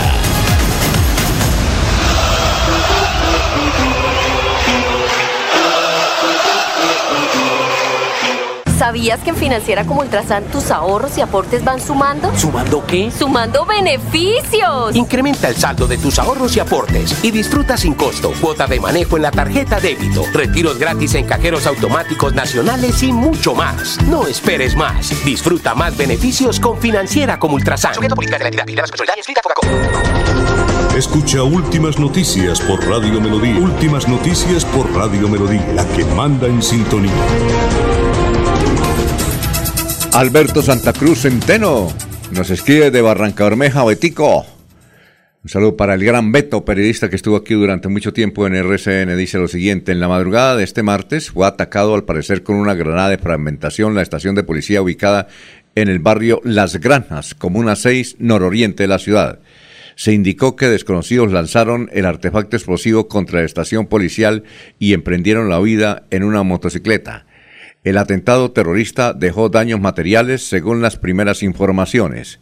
En estos momentos se adelanta un intenso operativo en el nororiente de Barranca Bermeja. Noticia en desarrollo. Gracias, Betico. Belgrán Beto Santa Cruz. Francisco Espinel nos dice, en Bogotá, eh, la selección... Ah, don Francisco Espinel nos escucha desde Bogotá. Dice en Bogotá, Melodía Estéreo, eh, la música de Melodía Estéreo es fabulosa. Sí, señor, y tiene una gran sintonía. Esa música que Creo que es eh, música, mm, como dice el doctor Julio Enrique, que pueda uno disfrutar, como su nombre lo indica, melodía, melodía, melodía. Bueno, eh, vamos con más noticias, Jorge, a esta hora lo escuchamos. Jorge. De 2019 ¿Quién reemplazaría a Enson Fabián Oviedo? Entraría Wilson Ramírez González, quien obtuvo en esa ocasión 3.554 votos. Wilson Ramírez era, él, era concejal, ¿recuerda usted? Eh, Wilson Ramírez. Él era concejal y perdió por poco. Entonces entra el gran Wilson, a no ser que tenga por ahí contratos. ¿Y quién sigue después de Wilson? Viene Mónica Lisset Ferreira Suárez con 1.781 votos. Mónica Ferreira, ah, claro. Mónica Ferreira, vea usted, vea usted, puede llegar a puede llegar al Consejo Mónica Ferreira, una gran dirigente, joven, agradable. Mónica podría ser concejal de la ciudad de Bucaramanga, a no ser que Wilson pueda o no pueda, ¿no? Porque tiene contratos con la alcaldía, no puede, ¿no? Alfonso. Sí, cuénteme, don Laurencio. Una cosa es las incompatibilidades, creo, y otra las inhabilidades. Creo que solo las registradurías, el doctor Julio eh, ahora nos podrá indicar jurídicamente, la registraduría revisa quién es el que sigue en votación y lo llama. Ese es el paso a seguir, porque es una renuncia de curul y del partido en estos dos casos. Entonces, la registraduría es la que revisa y dicen, por ejemplo, Wilson Ramírez eh, González es la siguiente persona. Se llama y si él dice no acepto porque gano más en tal cosa o dice sí acepto, esa es la primera opción. Oye, Alfonso, la norma legal vigente. Ahí no hay ninguna inhabilidad, entiendo, por cuanto si tiene un contrato fue después de la elección, se lo dieron para que trabajara por el derecho al trabajo. Lo mismo ocurre, creo que en el caso de Florida Blanca, la persona que está allá, esa es la que define si acepta o no o sigue en el cargo que tiene, porque ella no está inhabilitada según la norma constitucional aprobada. Creo que ahí no hay ninguna inhabilidad, ¿o no, doctor Julio Enrique? A ver, eh, eh, Laurencio, las inhabilidades son circunstancias que se predican de una persona para aspirar al cargo, ¿no? La incompatibilidad es la no subsistencia, presencia coetánea o simultánea de dos condiciones expresamente definidas por la ley. Habría que mirar, eh, pues que obviamente si asume la condición de concejal no puede continuar con el ejercicio del contrato que tenga.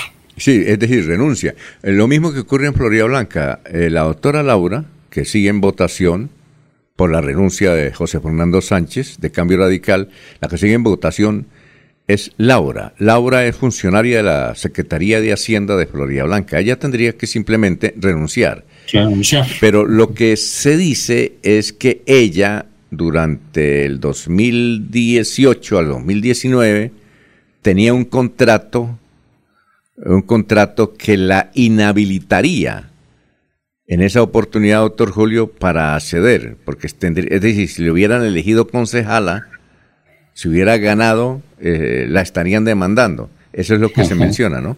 Eso es lo que se menciona, ¿no? Ahora, ese contrato, en mi entender, Alfonso, debe quedar perfectamente liquidado antes de asumir el cargo, ¿no? Sí, exacto, tiene eh, liquidado antes de, creo que es antes de la inscripción, ¿no? Antes de la inscripción. Por Sí, ejemplo, no, es que... no, en el caso de, de- de quienes eh, deban asumir por que se presenta la vacancia, no podrán Ah. asumir, entendería, si no se ha previamente liquidado ese contrato. si no se ha liquidado ese contrato y si lo alcanzó a desempeñar dentro de la vigencia prohibida, ¿no? Pero es de ustedes que para aspirar tienen que no tener ningún vínculo con esas administraciones. Y ella tiene ese vínculo. Entonces están averiguando. Tanto, tanto así que eh, Sergio Dueñez, el popular Yayo, Yayo de, de Olímpica, le va a enviar o le envió una carta al presidente del Consejo, Freddy Ávila, eh, indicando que no llene todavía esa vacante hasta que no esté suficientemente clara la situación jurídica de la doctora Laura frente a ese contrato. Bueno, ¿qué decía don Laurencio? Es que hay trabajo para los abogados. Ella se puede posesionar como concejala y luego vendrá la, de- la demanda por inhabilidad sobreviniente como le ocurrió a un exalcalde. Pero eso es después, Alfonso. Yo creo que... ¿Ha sido, ella doctor Julio, desde después? ¿O como dice Laurencio, está bien? ¿O no? Claro, después de que se posesione. Ah, es después de que pues, ella se puede posicionar. Ella se puede posi- Sí. Ella se puede Perdón. posicionar. Sí, cuénteme, gran Jorge. ¿Por qué a quien sigue en la lista le preocupa la situación de quien está detrás de él? ¿En qué sentido?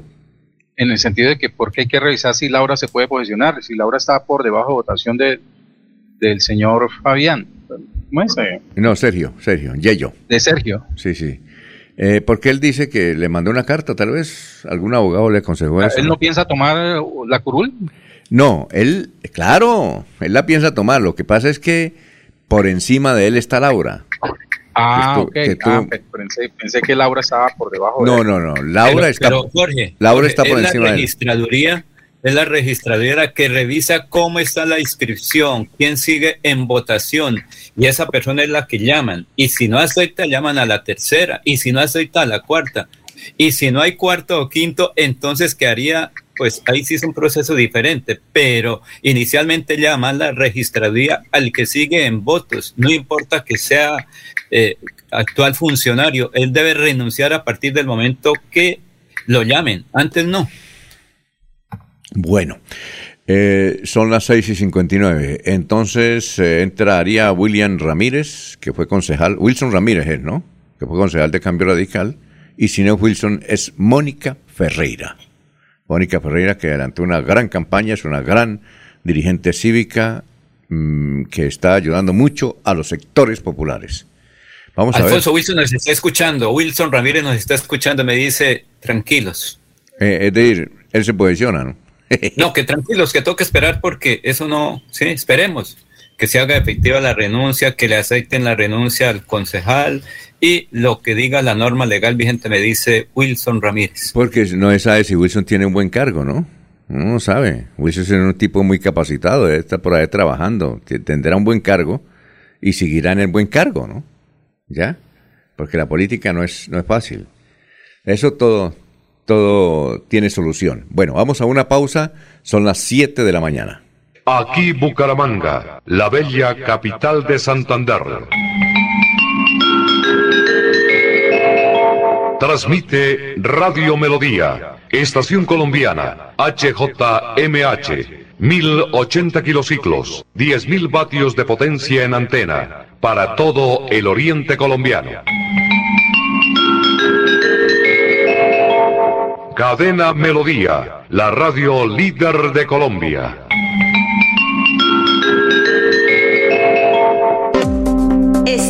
Uniciencia desde millón ciento cincuenta mil pesos. Horarios flexibles, calidad docente y educación al mejor precio. Uniciencia te acerca a tus metas. Matricúlate en el 317-667-0986. Vigilado Mineducación. Repito el celular 317-667-0986.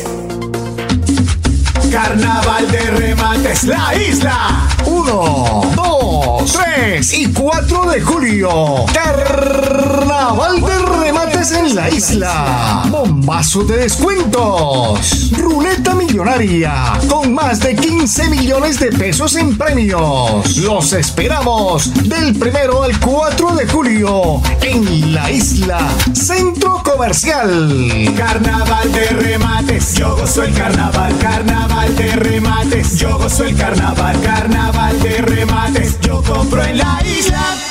Nuevamente estará en Bucaramanga atendiendo a sus pacientes el médico especializado en medicina biológica alternativa y complementaria, doctor Ricardo González Parra, el sábado 2 y domingo 3 de julio. Si está enfermo es hora de agendar su cita médica. Tratamientos con medicamentos naturales, sin químicos. Recuerde, el sábado 2 y domingo 3 de julio los atenderá el médico doctor Ricardo González. Agende su cita médica sin costo llamando al 313-392-2623. 313-392. 2623. Melodía es la radio que lo tiene todo. Noticias. Deportes. Música. Variedades.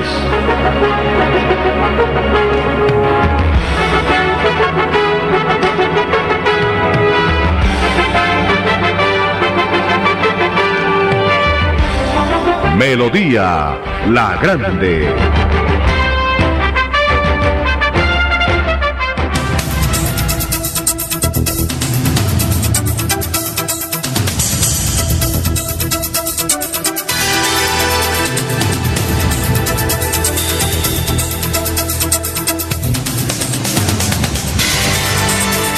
Buenos días, eh, Joel Andrés Prada Rey. Buenos días desde Cúcuta. Bendiciones y salud en sus hogares. Bueno, don Joel Andrés Prada desde Cúcuta. ¿Cómo está la situación allá en Cúcuta cuando la revocatoria no subió y no resultó con éxito? Fue un fracaso. Sigue el doctor Yáñez. Bueno, ¿cómo se encuentra eh, Diego desde ¿Desde qué? Desde Orlando. Es que aquí tengo un mensaje. Alfonso, ¿cómo está? Aquí le eh, voy a buscar un mensaje que nos enviaron, pero con y cuando lo encuentre se lo, se lo reenvío a su chat. Aquí Jorge Armando Chanagá. Él dice que su descripción fue muy excelente. Dijo, yo no escuché a Diego el viernes, pero me di cuenta como participante de la maratón aquí en San Gil que muchos habían escuchado su comentario y escuché el audio donde usted explicaba magistralmente el recorrido y la historia de esta maratón. Se llama Jorge Armando Chanagá. Voy a buscar el mensaje y se lo envío, ¿yo?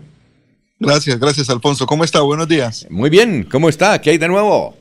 Bien, señor, todo muy bien. Aquí ya arrancando semana. Bueno, aquí arrancamos la semana ayer, ¿no? Porque no tenemos festivos como ya en Colombia. Ajá.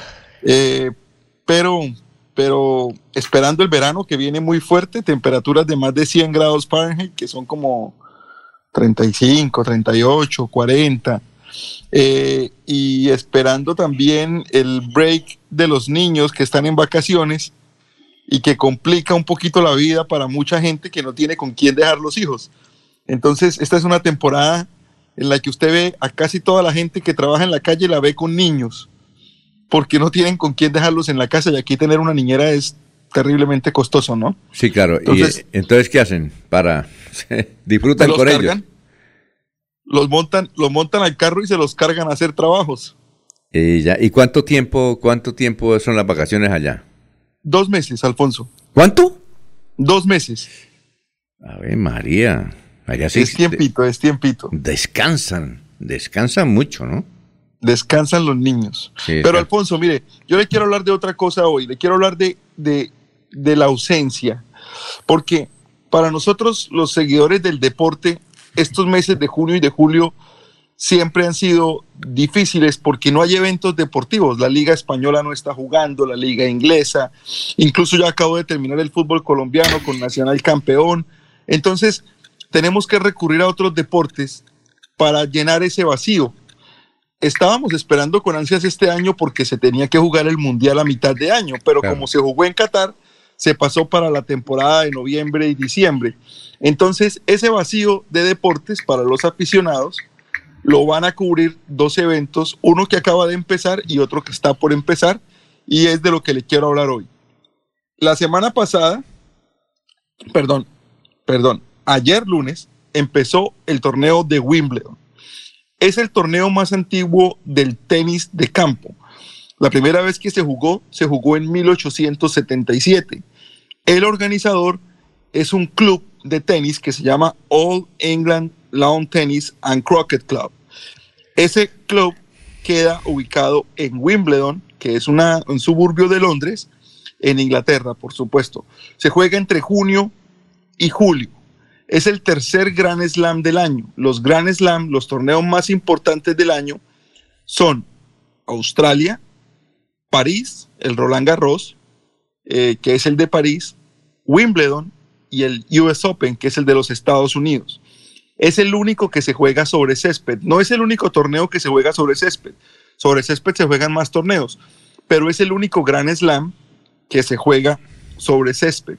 Sus colores representativos son el verde oscuro y el morado. Los jugadores tienen que ir completamente de blanco. Se les ha permitido que en su uniforme tengan algunos visos de otros colores, pero tiene que predominar el blanco. Era tradición y fue tradición por muchos años, hasta que no llegaron jugadores como Andrea Agassi, como Serena Williams, como McEnroe, que eran un poquito más, eh, eran un poquito más irreverentes y empezaron a poner colores. Todos los jugadores jugaban completamente de blanco.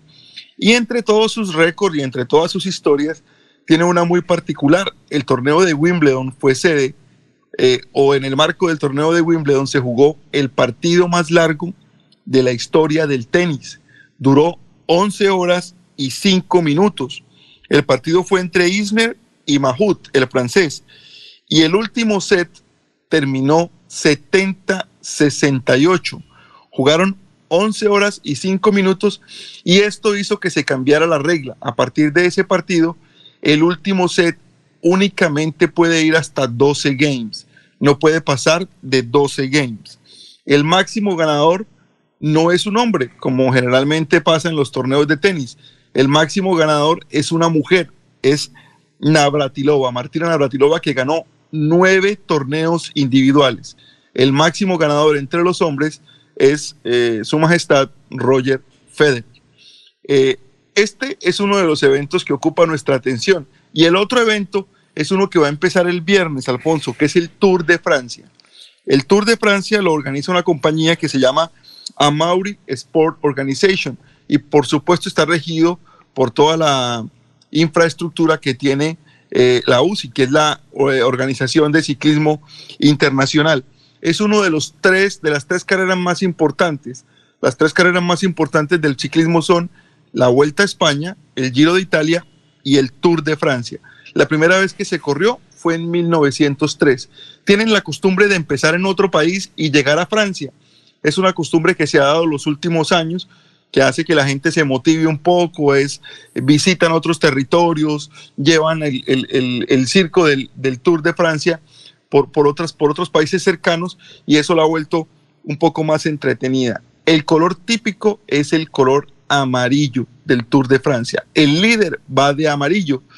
Está la camiseta de Pepa Rojas, que también es icónica para nosotros por esa imagen de Lucho con su camisa de Pepa Rojas disputando el Tour. Está la camiseta verde, que es la de los puntos, y la blanca, que es la que más hemos peleado en los últimos años, cuando Nairo la peleó, cuando la peleó Egan, y que ha estado siempre también presente en el ciclismo colombiano.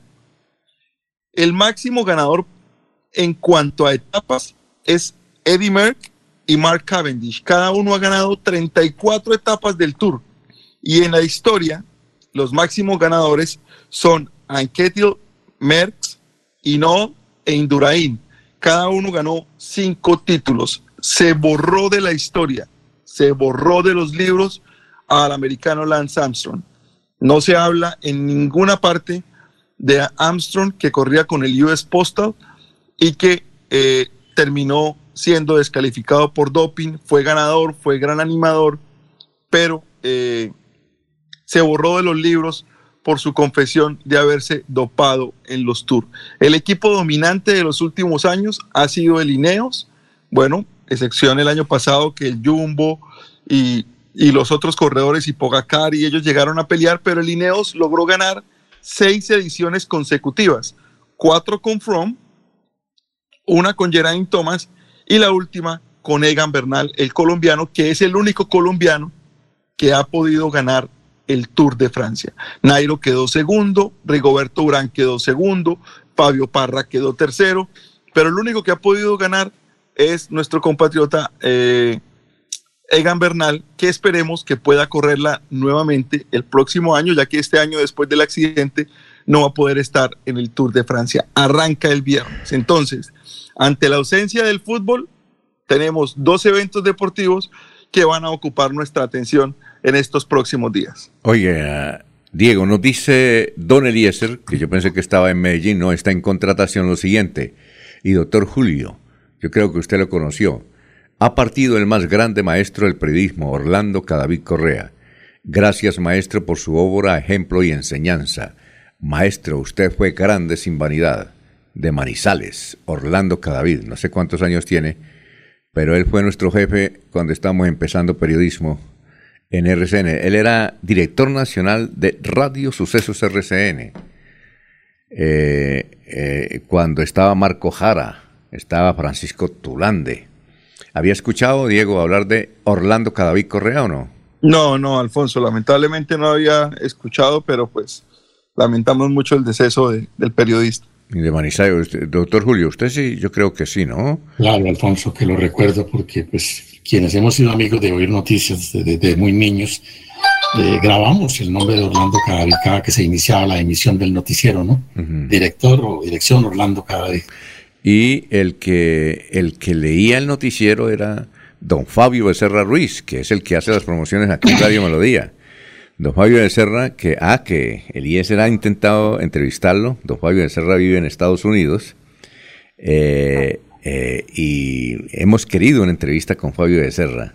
Tiene excelente salud, Fabio de Serra, y esa voz tan tremenda que se gasta. impecable. Impecable, ¿no? Si, no lo han escuchado acá, es el que identifica Radio Melodía. Claro, él, creo que sí tiene contacto con el señor Eliezer. Sí, claro, tienen contacto. Constantemente, sí, señor. Eliezer no viene porque un virus no lo dejó levantarse, un virus. Pero seguramente mañana estará con nosotros don Eliezer, que está dando unos virus impresionantes. Yo por eso uso el tapabocas a toda hora. Aquí también, aquí también está alborotada la, la algún es como una alergia, es una cosa rara porque no, no es COVID, pero pero sí está muy alborotada la enfermedad respiratoria aquí en los Estados Unidos. Alfonso, antes de despedirme, recuerde mi correo electrónico por si alguien quiere claro. escribirme. Diego J. Galvis Radio arroba gmail.com. Ah, bueno, Diego J. Galvis arroba radio, radio arroba gmail.com. Perfecto. Correcto. Lo entregaré. Bueno, y gracias, Diego, ¿no? Muy amable. Bueno, señor, nos escuchamos mañana. Exacto, muy gentil. Oiga, doctor Julio, tengo una anécdota con, con eh, don Orlando Cadavid Correa. Eh, cuando yo estaba en RCN, obviamente yo ingresé a RCN al noticiero cuando yo tenía 15 años. Él me daba muchos consejos. Posteriormente renunció cuando se llamaba Radio Sucesos RCN y apareció en Caracol como director de noticias de Caracol Medellín. Director de noticias de Caracol Medellín. Y obviamente yo era el de aquí Bucaramanga y hacían reuniones. Entonces una vez me lo encontré, yo le dije, oiga, jefe, jefe de jefes. Dijo, el hecho de que usted esté aquí sentado conmigo quiere decir que usted también está subiendo y yo voy bajando. Dije, no, usted que va bajando, sí. Además tiene toda la sintonía de Antioquia y, le, y me dijo, vea, le cuento una cosa, yo fui director de Radio Sucesos RCN, aprendí mucho, fue berraca la información, ganamos varios premios, pero yo no sé, yo me siento mejor aquí en Medellín siendo director del noticiero de Caracol. Don Orlando Cadavid, que escribía muy bien, ¿no? Él escribía, eh, escribía en un periódico que se llama Eje 21, creo que es de él. Eje 21, un periódico de, de Manizales. ¿Usted tuvo la oportunidad de conocerlo personalmente a Orlando Cadavid o no? Doctor Me Julio. pregunta a mí. No, Alfonso, yo personalmente no, no tuve ese gusto de conocerlo. Él era muy- Y por mucho tiempo fiel oyente de su noticiero. Él era muy alto, muy alto, churquito, pero muy alto, de gafas. Extraordinaria persona, extraordinaria persona. Es una gran pérdida. Escribía muy bien. Creo que la última columna se la leí hace como 8 días o 15 días en el periódico eje21.com. Extraordinario semanario virtual allá en Manizales. Orlando Cadavid Correa. Bueno, don Laurencio sí lo conoció o no? Fue jefe suyo también, creo.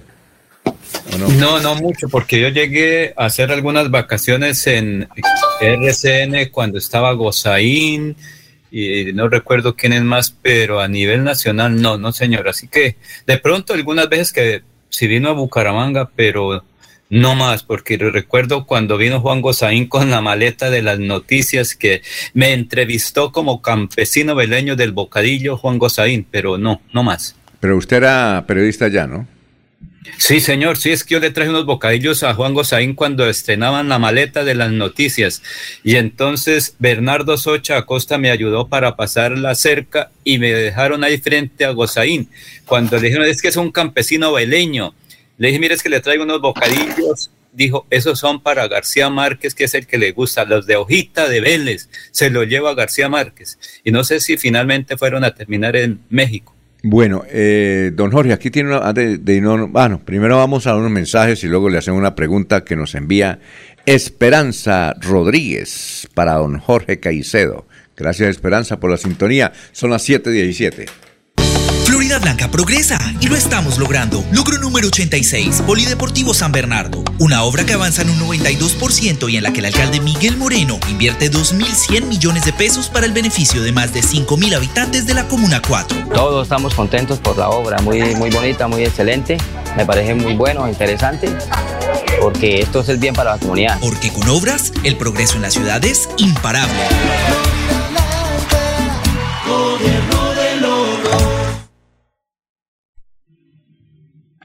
Bueno, ya son las 7 de la mañana, 18 minutos. Don Jorge, le lanzo la pregunta a doña Esperanza.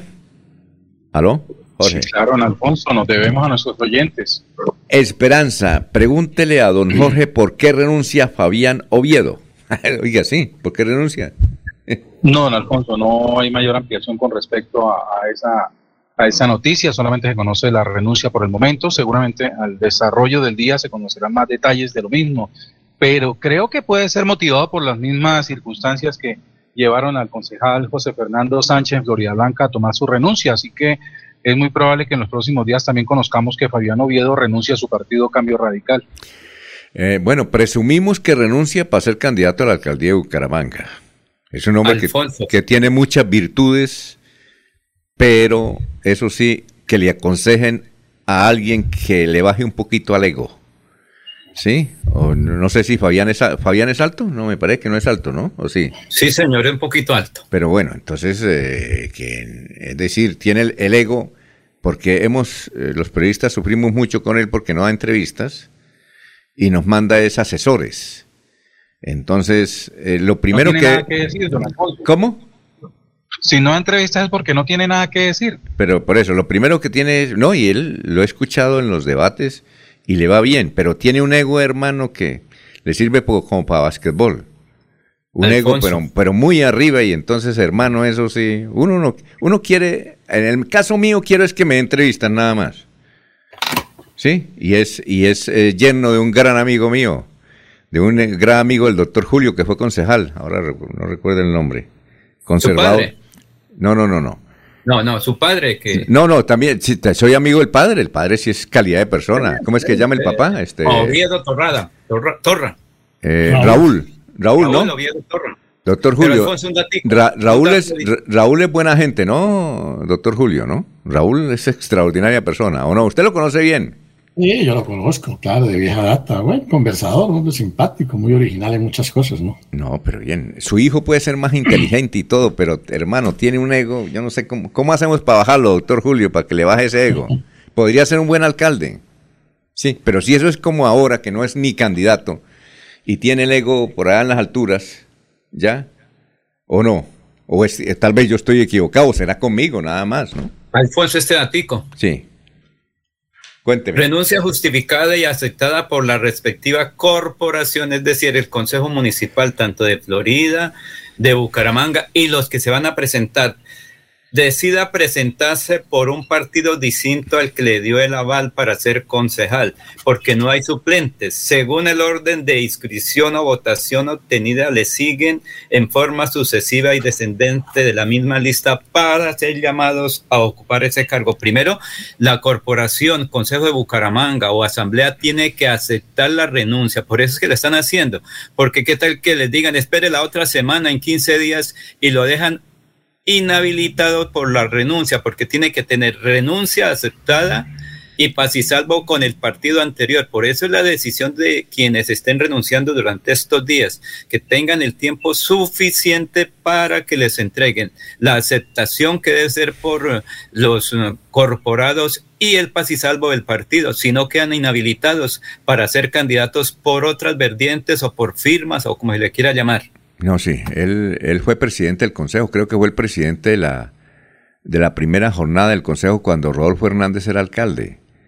Eh, y me parece que condujo muy bien el Consejo, digo, tiene muchas ideas, yo lo he leído, eh, pero no, mandes los asesores, eso sí tiene muchos asesores, Pero, entonces uno habla con los Alfonso, recientemente fue el, el, que ocasionó la, la situación en Bucaramanga por las bolsas negras para llamar la Aquí lo los entrevistamos, sí, claro, aquí lo entrevistamos y nos dio las razones cómo llamar la atención, porque a- eh, la denuncia era por qué, a ver, porque él hizo una campaña, Jorge, muy interesante, fue muy llamativa, pero en Vanguardia creo que le metieron un regaño a- a- al doctor eh, Fabián, pero él nos consiguió una entrevista acá, no recuerdo que sobre qué fue. Alfonso, porque él dijo que los votos eh, en blanco se Ah, perdían, ya, eran sí. muerte.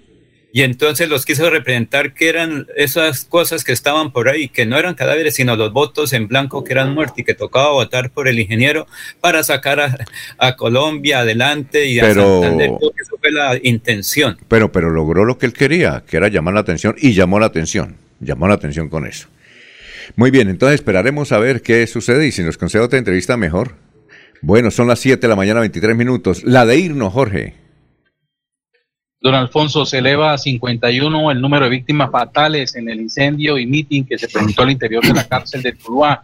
De acuerdo a la información que entrega el IMPEC, 30 personas serían las heridas. Ah, bueno, aquí nos dice Pedrito Orlando Arciniega, doctor Julio, que fue concejal. ¿Recuerda usted? Extraordinaria persona, extraordinario empresario. Claro, lo conozco también. Sí, señor. Eh, sí, empezó de abajo y luego eh, fomenta empresa.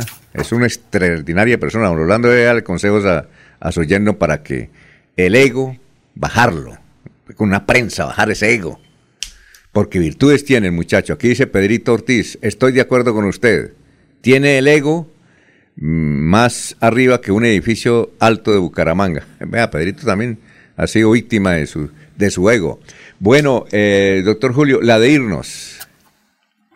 Alfonso, la preocupante situación que en materia de derechos civiles se comienza a vivir en los Estados Unidos a propósito del retroceso que significa el fallo expedido por la Corte de ese país que derogó el derecho constitucional al aborto y que de igual manera, Alfonso, ratificó el derecho de los ciudadanos a portar armas de fuego en público.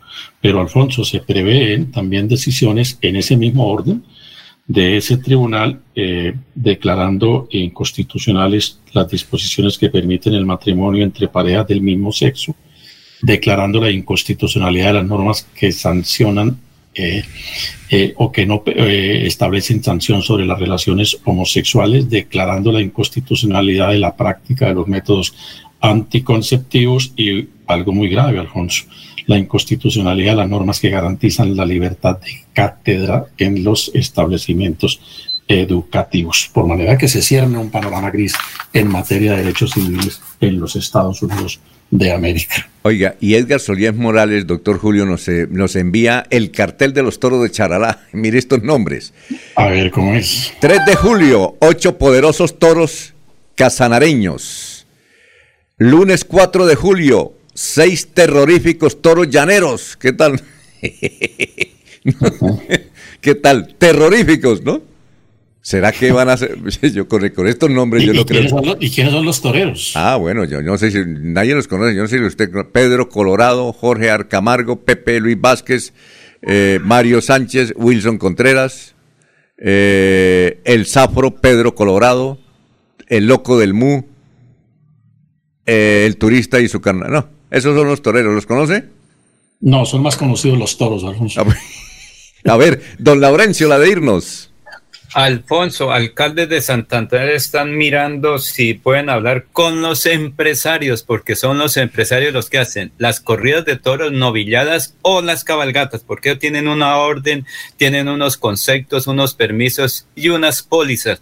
Las alcaldías pueden dar los permisos según las solicitudes, pero están buscando los señores alcaldes, digamos que evitar ser responsables. Sin embargo, son los empresarios o los organizadores de este tipo de eventos los directamente responsables y no los alcaldes. Bueno, muchas gracias, muy amable. Sigan, ya está preparado el doctor Ricardo González Parra, ahí atento para los consejos a todos los colombianos aquí en Radio Melodía, su charla es muy agradable, sígala en 1080m y melodía.